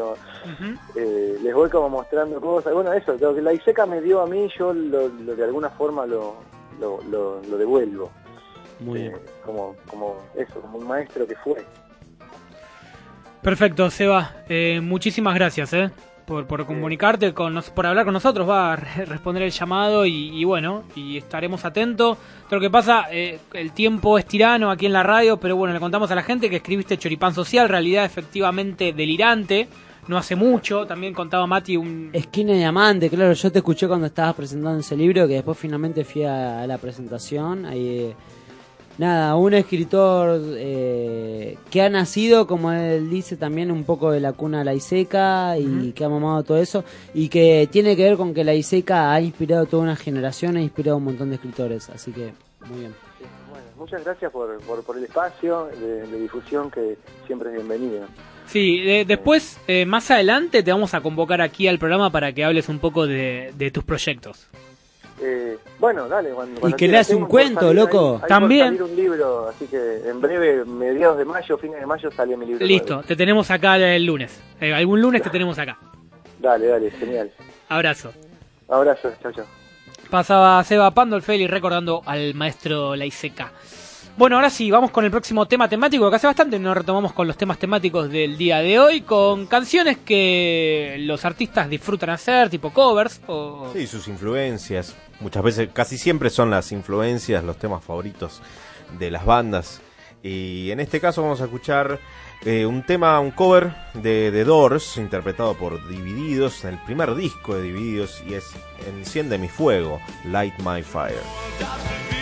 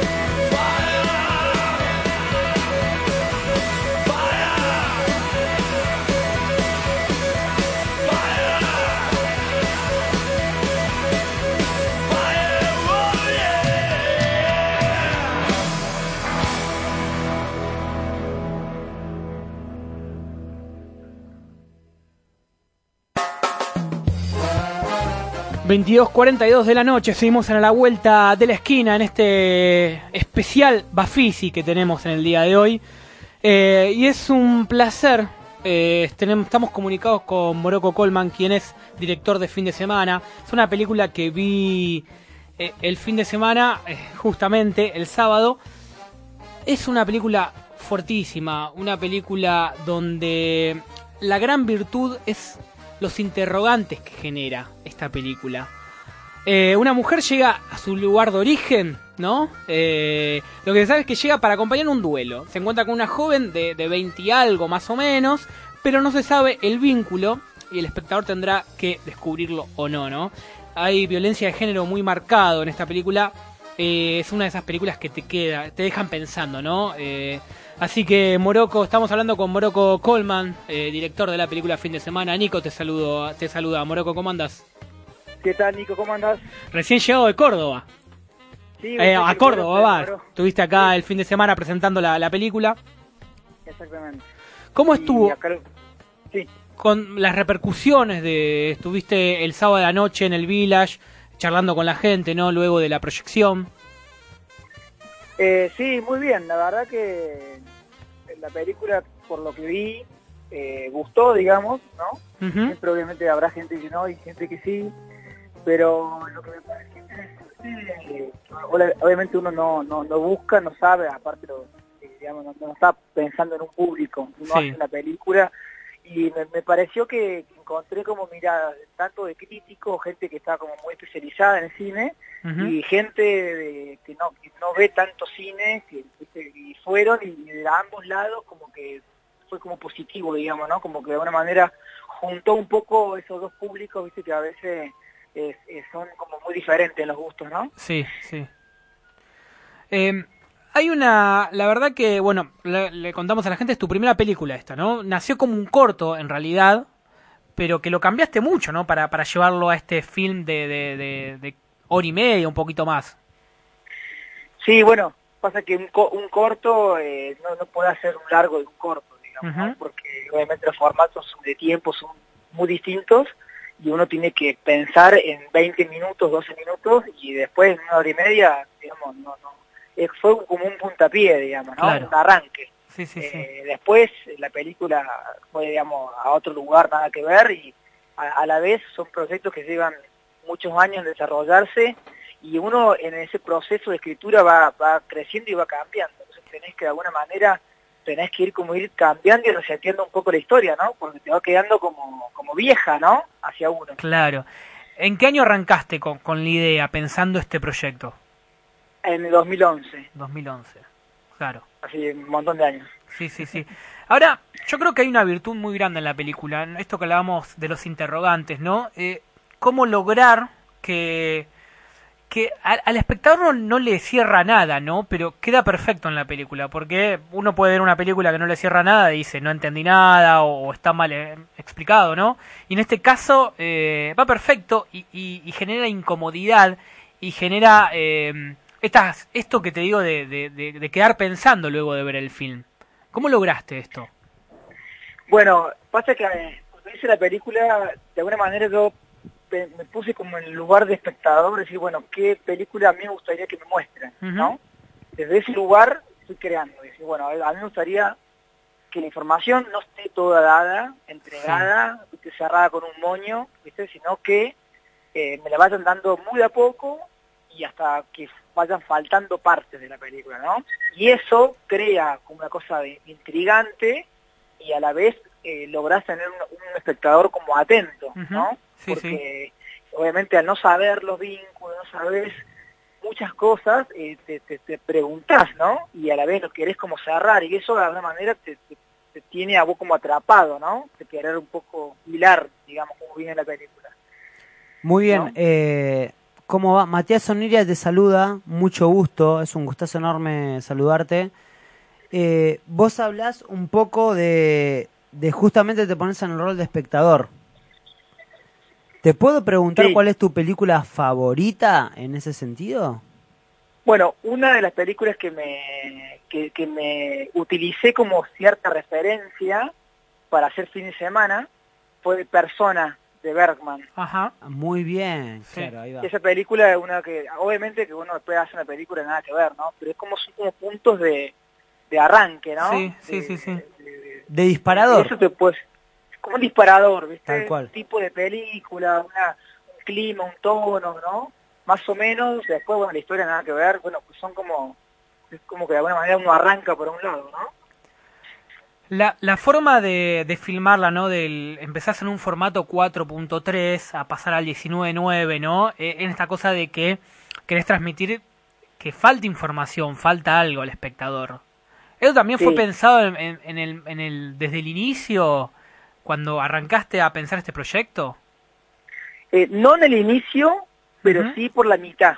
Sí. Porque eh, de alguna manera eh, la- lo- los, los, los tamaños de pantalla, que son tres, lo que Claro. hay en la película, corresponden a tres momentos emocionales de los personajes. Perdón, Digamos, ¿cuál es el, el segundo? Eh, arranca cuatro tercios, cuadrada, Sí. se expande la pantalla hacia los costados, hacia el Cinema Scope, que es el máximo tamaño de la, de, de la pantalla, Sí. y después eh, se retrae a 16 noveno. Claro, que es el que se tres. Son, digamos, lo que es el principio, cuatro tercios, la noche eh, del casino, el barco, todo Ajá. eso, es el es Scope, y, el, la, y cuando se despierta la mañana y la batería, toda esa parte, 16, 16 noveno. Esos tres momentos Sí. eh, yo los lo fraccioné por una cuestión de, de que lo- son tres momentos muy claros a nivel vínculo de los personajes y una parte emocional, que yo la trabajé con los actores a la vez, eh, desde una cronología, la filmé a nivel cronológico, de día a día, que eso es muy difícil hacerlo en el cine porque, eh, digamos, a veces es casi imposible, ¿no? Filmar del, del día a día, ¿no? Pero a mí me parece importante para que mantengan los actores los momentos emocionales para que se hagan mejor las actuaciones, ¿no?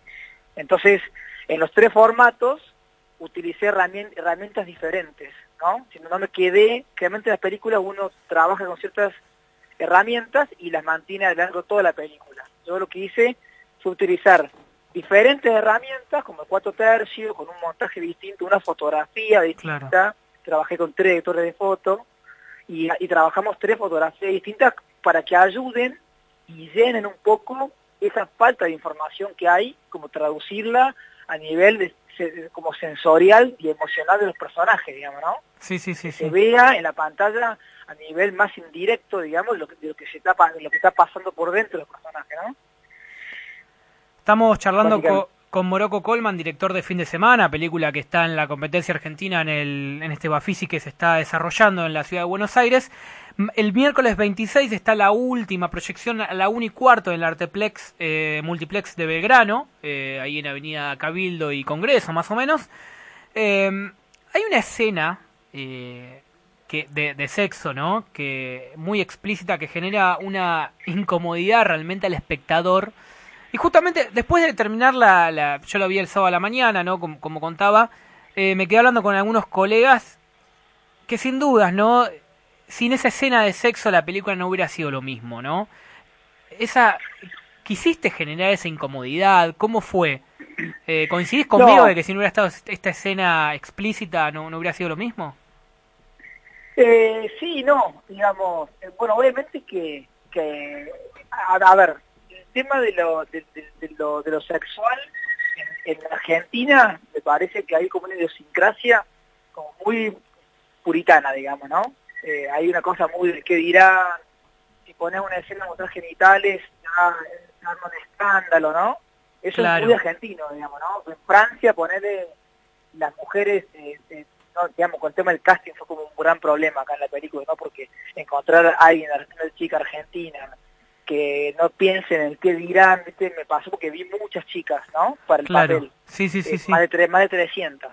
Y realmente ahí lo, lo, lo viví, ¿no? De decir, bueno, eh, todos los problemas que había de, de- de- de que de, que no querían hacer desnudo, o si querían, pero no querían mostrar, ¿viste? Era como complejo eso.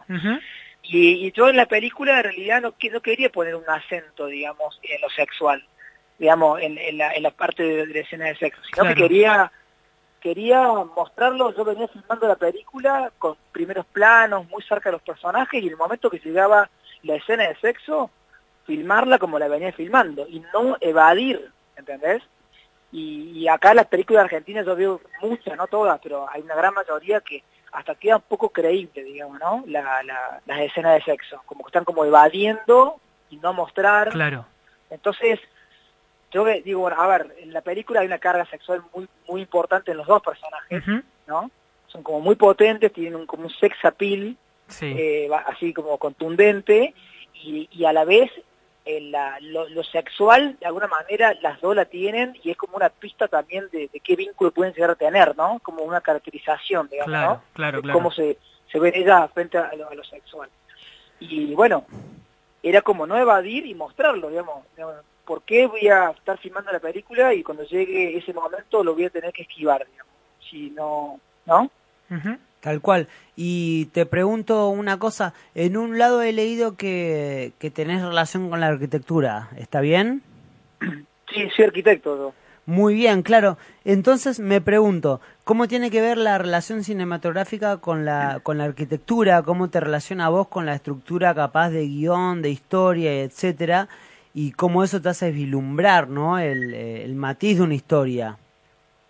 Y bueno, así, la arquitectura también hice, hago también, ¿no? Diseño gráfico y, y de alguna manera me, como que la arquitectura me da esta, esta, esta cuestión espacial de los espacios, ¿no? De las perspectivas y construyo todo de- desde los lugares, ¿no? De los personajes en dentro de los espacios, de la parte geométrica también, porque de alguna manera yo la- la- lo- los formatos que uso de pantalla son formas geométricas, ¿no? Es un Tal cual. cuadrado, es un rectangular, y eso me parecía interesante trabajarlo como a nivel externo de la película, ¿no? Tal cual. Como la cuestión interna sería la fotografía, el montaje, ¿no? Eh, Y la parte externa es como yo manejo a nivel geométrico la, la forma que según estoy contando en el momento de la película, ¿no? La- el cuadrado, el cuatro tercio, bueno, es un formato que de alguna manera se falta como imagen en los costados, ¿no? Uno acostumbrado ahora a ver todo 16 noveno, y te ponen el cuatro tercio y ya eh, ves que hay como una faltante, ¿no? Y bueno, eso tiene que ver en la primera parte de la película, el primer bloque, que yo le digo, más allá que no están marcados en la película, que hay como una faltante de algo, ¿no? Que es como la, fal- la, par- la falta de vínculo, ¿no? Claro. Y eso a- apoyado a una fotografía de claros oscuros, de casi muy descolorida, como muy crudo, ¿no? Eh, cual. apoya mucho a toda esta, esta cosa desvincular que tienen los personajes, ¿no? Y, Bueno. y la, y la otra parte, que es el, el scope, cuando se amplía máxima la pantalla, es como una expansión del personaje que a nivel geométrico eh, es- se expande hacia los, hacia los costados de la pantalla, ¿no? Claro. Es como que apoya permanentemente la forma con el contenido, ¿no? Hay como una cosa, y eso es muy de arquitectura, digamos, ¿no? Trabajar formas y qué contenido trabajamos dentro de esa forma y cuál es la relación de, de ambos, ¿no? Moroco, para ir cerrando y, la- y- y dejarte ya para que vayas a tu casa y descanses después de un fin de semana agitado, ¿no? Eh, estamos Sí. escuchando eh, el soundtrack de la película, ¿no? Le decimos a la gente que fuiste, va, sos DJ, ¿no? De- Estuviste eh, fuerte en la escena de los 90 en Córdoba. Eh, y la hora, a la hora de elegir el- la, la música, ¿no? Imagino que esto fue muy importante para vos, más sabiendo de, de la escena. Sí, bueno, el, el saber de, digamos, haber puesto música muchísimos años, te da un cierto oído, ¿no? Eso eh, está bueno porque a, a ver, cuando uno hace una película tenés que saber como de muchas áreas, ¿no? Sí. de, de actuación, de de música, de fotografía, de técnica, ¿no? Porque son Sí. todas las herramientas que uno trabaja para hacer como una última, eh, como obra, digamos, ¿no? Entre comillas. Y, y bueno, cada área eh, son herramientas que uno va a trabajar para un fin último, digamos, ¿no? Y en la música Tal cual. eh, es como de reútil, ¿no? Porque obviamente uno tiene que usar música o no y por qué la usás o no. Y en este caso, yo en, esta cuestión de haber dividido la película tres formatos, con todos eh, colores distintos, montajes distintos, ritmo de montaje, eh, tenía que buscar como una, una forma de unir que sea una sola película y no tres fraccionadas. ¿no? Claro. Entonces, Pero lo lograste eso, te lo digo como eh, humildemente, Sí. ¿no? Como espectador, que, que la verdad que lo, lo- lo lograste eso. eh, eso justamente era, era como un desafío que tenía yo y como una duda también, porque digo, bueno, a ver cómo me va a quedar esto, porque realmente eran tres cosas muy, muy, muy diferentes. Y bueno, busqué elementos de unión, ¿no? Eh, los, los cambios de ratio de una, de, un- de una parte a otra son frame a frame, muy sutilmente, entonces el espectador no lo ve, no es algo como que de, de golpe, ¿no? Eh, es como frame a frame, va cambiando muy sutil, que a la vez va acompañando la dramaturgia de la película, el momento que, que la expansión máxima que, es- que es del bloque 1 al 2, hay un pico máximo ¿no? de, de discusión antes sexo oral, el espectador está metido ahí, como va creciendo la dramaturgia, se va expandiendo la pantalla, así que la Claro. va acompañando. Y la música, para buscar punto de unión, usé eh, eh, eh, saxos ¿no? y, Ujú. y- y el jazz en, en toda la película, de Claro. maneras distintas. Una ruptura. Sí, como que, como que el jazz está en toda la película usada de diferentes maneras, pero Claro. está ese sonido, está el saxo siempre presente. Muy bien. Y eso une, ¿entendés? Al principio tenés eh, un jazz experimental que sale en una radio, después en la mitad tenés música electrónica, pero tenés como una base media trasera, tenés música eh, más, más un jazz clásico en la parte del casino, ¿no? Sí, Siempre sí, el jazz está presente en la, en la película y eso le da una unidad musical y eso bueno teniendo un cierto oído lo podés charlar con el músico y podés bueno te podés poner de acuerdo y eso te, ayudó mucho no a tener como contacto con la música toda mi vida ¿no? Moloco, la verdad que felicitaciones por, por la película y, y bueno, eh, después te vamos a volver a convocar y charlar un poquito más cuando se estrena, ¿no? Ahora el 4 de mayo, tengo entendido. sí el 4 de mayo hacemos el estreno comercial digamos en todo el país Perfecto, ahí después vamos a hablar, a ver qué, cómo sigue la historia de fin de semana. Excelente película, Moroco. bueno muchas Gracias, gracias, ¿eh? muchas gracias por, por llamar ¿eh? Abrazo. Abrazo. Pasaba Moroco Colman, director de fin de semana. Y ahora sí, nos vamos despidiendo porque son las 11 de la noche. Pero tenemos audios. Eh, Quedó Pato, ahí audio, si lo ¿no? podemos. Hay varios, hay varios audios. Ah, bueno. Sí, sí, sí, podemos ir metiéndole ahí la gente que se ha copado con la consigna. A ver. A ver. Vamos a escuchar. Acuérdense, morir. Si, ¿Morirías? Una ¿Cómo te muerte gustaría? copada, Claro. ¿Cómo te gustaría Épica, morir? Épica Una muerte, muerte, me gustó. épica. ¿Qué elegirías para morir? Va. Hola, soy Gonzalo de Parque Patricios. Mi Hola, muerte Muy bien, se presentó. digna Sí, o la bien. consigna ahí del día sería a los Jon Snow de Game of Thrones, Ajá. tratado como traidor.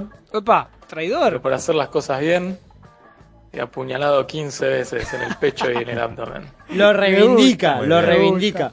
Traidor por hacer las cosas bien. Fíjate, ¿Qué eh, muy bien, muy bien, muy bien. Soy Guido Va. desde cero y una muerte Ay, épica para mí sería comiendo milanesas. Bueno. Cosa que al otro día Crónica meta una placa de boludo de Jumping Jack Flash. Se pegó una sobredosis de milanesa y la quedó. Sobredosis de Milanga, se tiene Me que gusta, gusta la como, placa, como muerte clásica en el rock. Muy bien, sigue. Hola, soy Julián de San Cristóbal. Epa, Mi ¿qué muerte perfecta sería en la mitad de un recital del indio, con una fuerza inhumana, saltar las vallas, traspasar la seguridad, subir al escenario, abrazar al indio hasta dejarlo inmóvil y ayudado por el temblor del Parkinson, saltar hacia la multitud al grito de El infierno está encantador y caer sobre el público que a esa altura ya está todo desplomado por el suelo y no morir por el impacto, sino por una avalancha que se nos tira encima al grito de Vamos los redó, vamos los redó. Queda claro por qué distorsionó la voz. Es un Genial. ídolo. Sí, sí, sí, sí, sí. Queda muy en claro todo su contexto. Queda claro todo. Hola, buenas noches a todos. Soy Charlie, conductor de Barrios Vacíos, Ah, mirá. martes de 21 a 23 Colegas. horas por Radio Zoe. Muy bien, Y creo que mi muerte ideal sería almorzando en lo de Mirta, ¿sí? Eh, de una muerte Es muy súbita y buena. caer con la napia sobre el plato de la señora, salpicándole el vestido y que el remate lo tenga ella diciendo, mierda carajo. Remate rotundo. Tomá, me muero en tu mesa. Te robo todo el protagonismo. Bien, sigue. Encima Hola sigue. chicos de A la Vuelta de la Sí. Esquina, mi nombre es Willy. Un montón. Bueno, y mi muerte épica sería una cosa así como mirando mucho, mucho, mucho, mucho deporte, mucho deporte, mucho deporte, mucho deporte, deporte, deporte, deporte, fútbol, fútbol, tenis, tenis, tenis, tenis, y me explota la cabeza. Mucho Muy que- bueno programa, saludos a la banda. Está bien, muy- un fanático mal. Sí. Un fanático mal. Los Eh. fanáticos queremos morir así. Tenemos Sí, uno sí. más ahí. Hola, ¿qué tal? Mi nombre es Emiliano Carrazone y paso a comentarles un segundito eh, mi muerte predilecta, de qué forma me gustaría morir. Eh, te diría que me gustaría no enterarme, Ajá. pero es una respuesta muy aburrida. Porque es obvio que es mejor no enterarte cómo te vas a morir y morirte de sopetón. Así que me parece que una muerte divertida sería con una buena plancha de pepas. Y ahí ver qué pasa. Oh. Hasta luego, la radio está buenísima. Muy bien. Muy bien. Bueno, pará, ¿podemos spoilear? Sí, obvio, Bueno, obvio la sí. presencia de Emiliano Carrazón en un mensaje donde asume que quiere morirse con una plancha de pepa rotunda, spoilea básicamente lo que va a pasar dentro de dos lunes cuando Emiliano. Carrazone pise el piso acá Así es. y le digamos, Emiliano Carrazone, ¿estás puesto de pepa? Y ahí nos diga sí o no y si se va a morir o no. Si se nos muere en vivo, rajamos todo corriendo porque es un problema. Le dejamos el problema a Por Pato. sobre todo, Ni- eh, sí, sí, Pato, por sobre todo, ¿no? Nos vamos todos corriendo y todo. Si no se nos muere, es una entrevista rotunda. Sí. Emiliano gran actor, Carrazone, gran actor, eh, eh. nada, enorme, La sangre del gallo estrenada en Sí. Netflix. Prontamente vamos a estar cubriendo todo esa, ese evento. Eh, nada, miles de películas, y etcétera, etcétera, etcétera, etcétera. Lindo mensaje, ¿eh? lindo mimo. Muy bien. Sí, quedaron muchísimas cosas afuera, Max, eh, Mati y quien les habla también quedaron varias cosas, pero bueno, eh, tuvimos un programa agitadísimo y lleno de cosas. Me parece Intenso, estuvo lleno de, bien. de Bafis y lleno de cine. Eh, Si sobra está Cine bien, y Nico. muerte. Sí, cine y muerte, claro, para cerrar. Eh, le mandamos un saludo a Fer, quien no pudo venir. Eh, Pato, muchas gracias. Perdón por la demora. Eh, como dice, no te va a gustar, ¿no? Eh, y nos vamos con Sumo, Max. Con tema temático, ¿querés decir algo Sí, de Day Tripper? Para cerrar Tema de los el, tema temático. Dale eh, vos el cierre, Max, te Dale. dejo. Muchas gracias. Vamos a escuchar una- un registro en vivo que de la última presentación de Sumo. Eh, en el año 87, un mes antes de que Luca Prodan falleciera, y tocando un clásico de los Beatles, influencia de Luca Prodan, Day Tripper. Y como saben, las mejores historias siempre están a la vuelta de la esquina. Chao.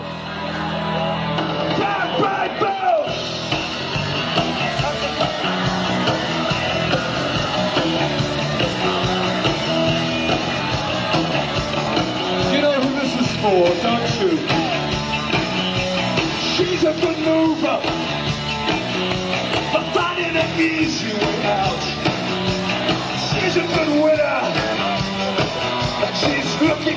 easy way out. She is a day tripper, one way ticket here. It's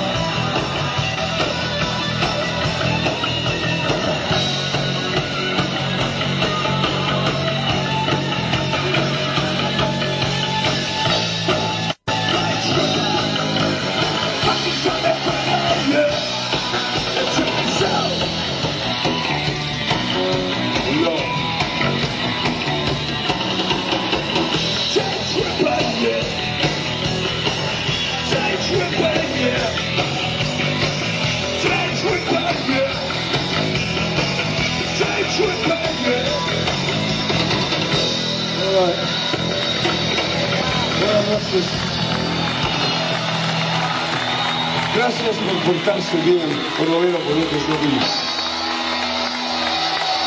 Es bueno eso. Chao. Desde el barrio porteño de San Cristóbal, transmite Sol. Radio Sol, condenados de rock, vivamos.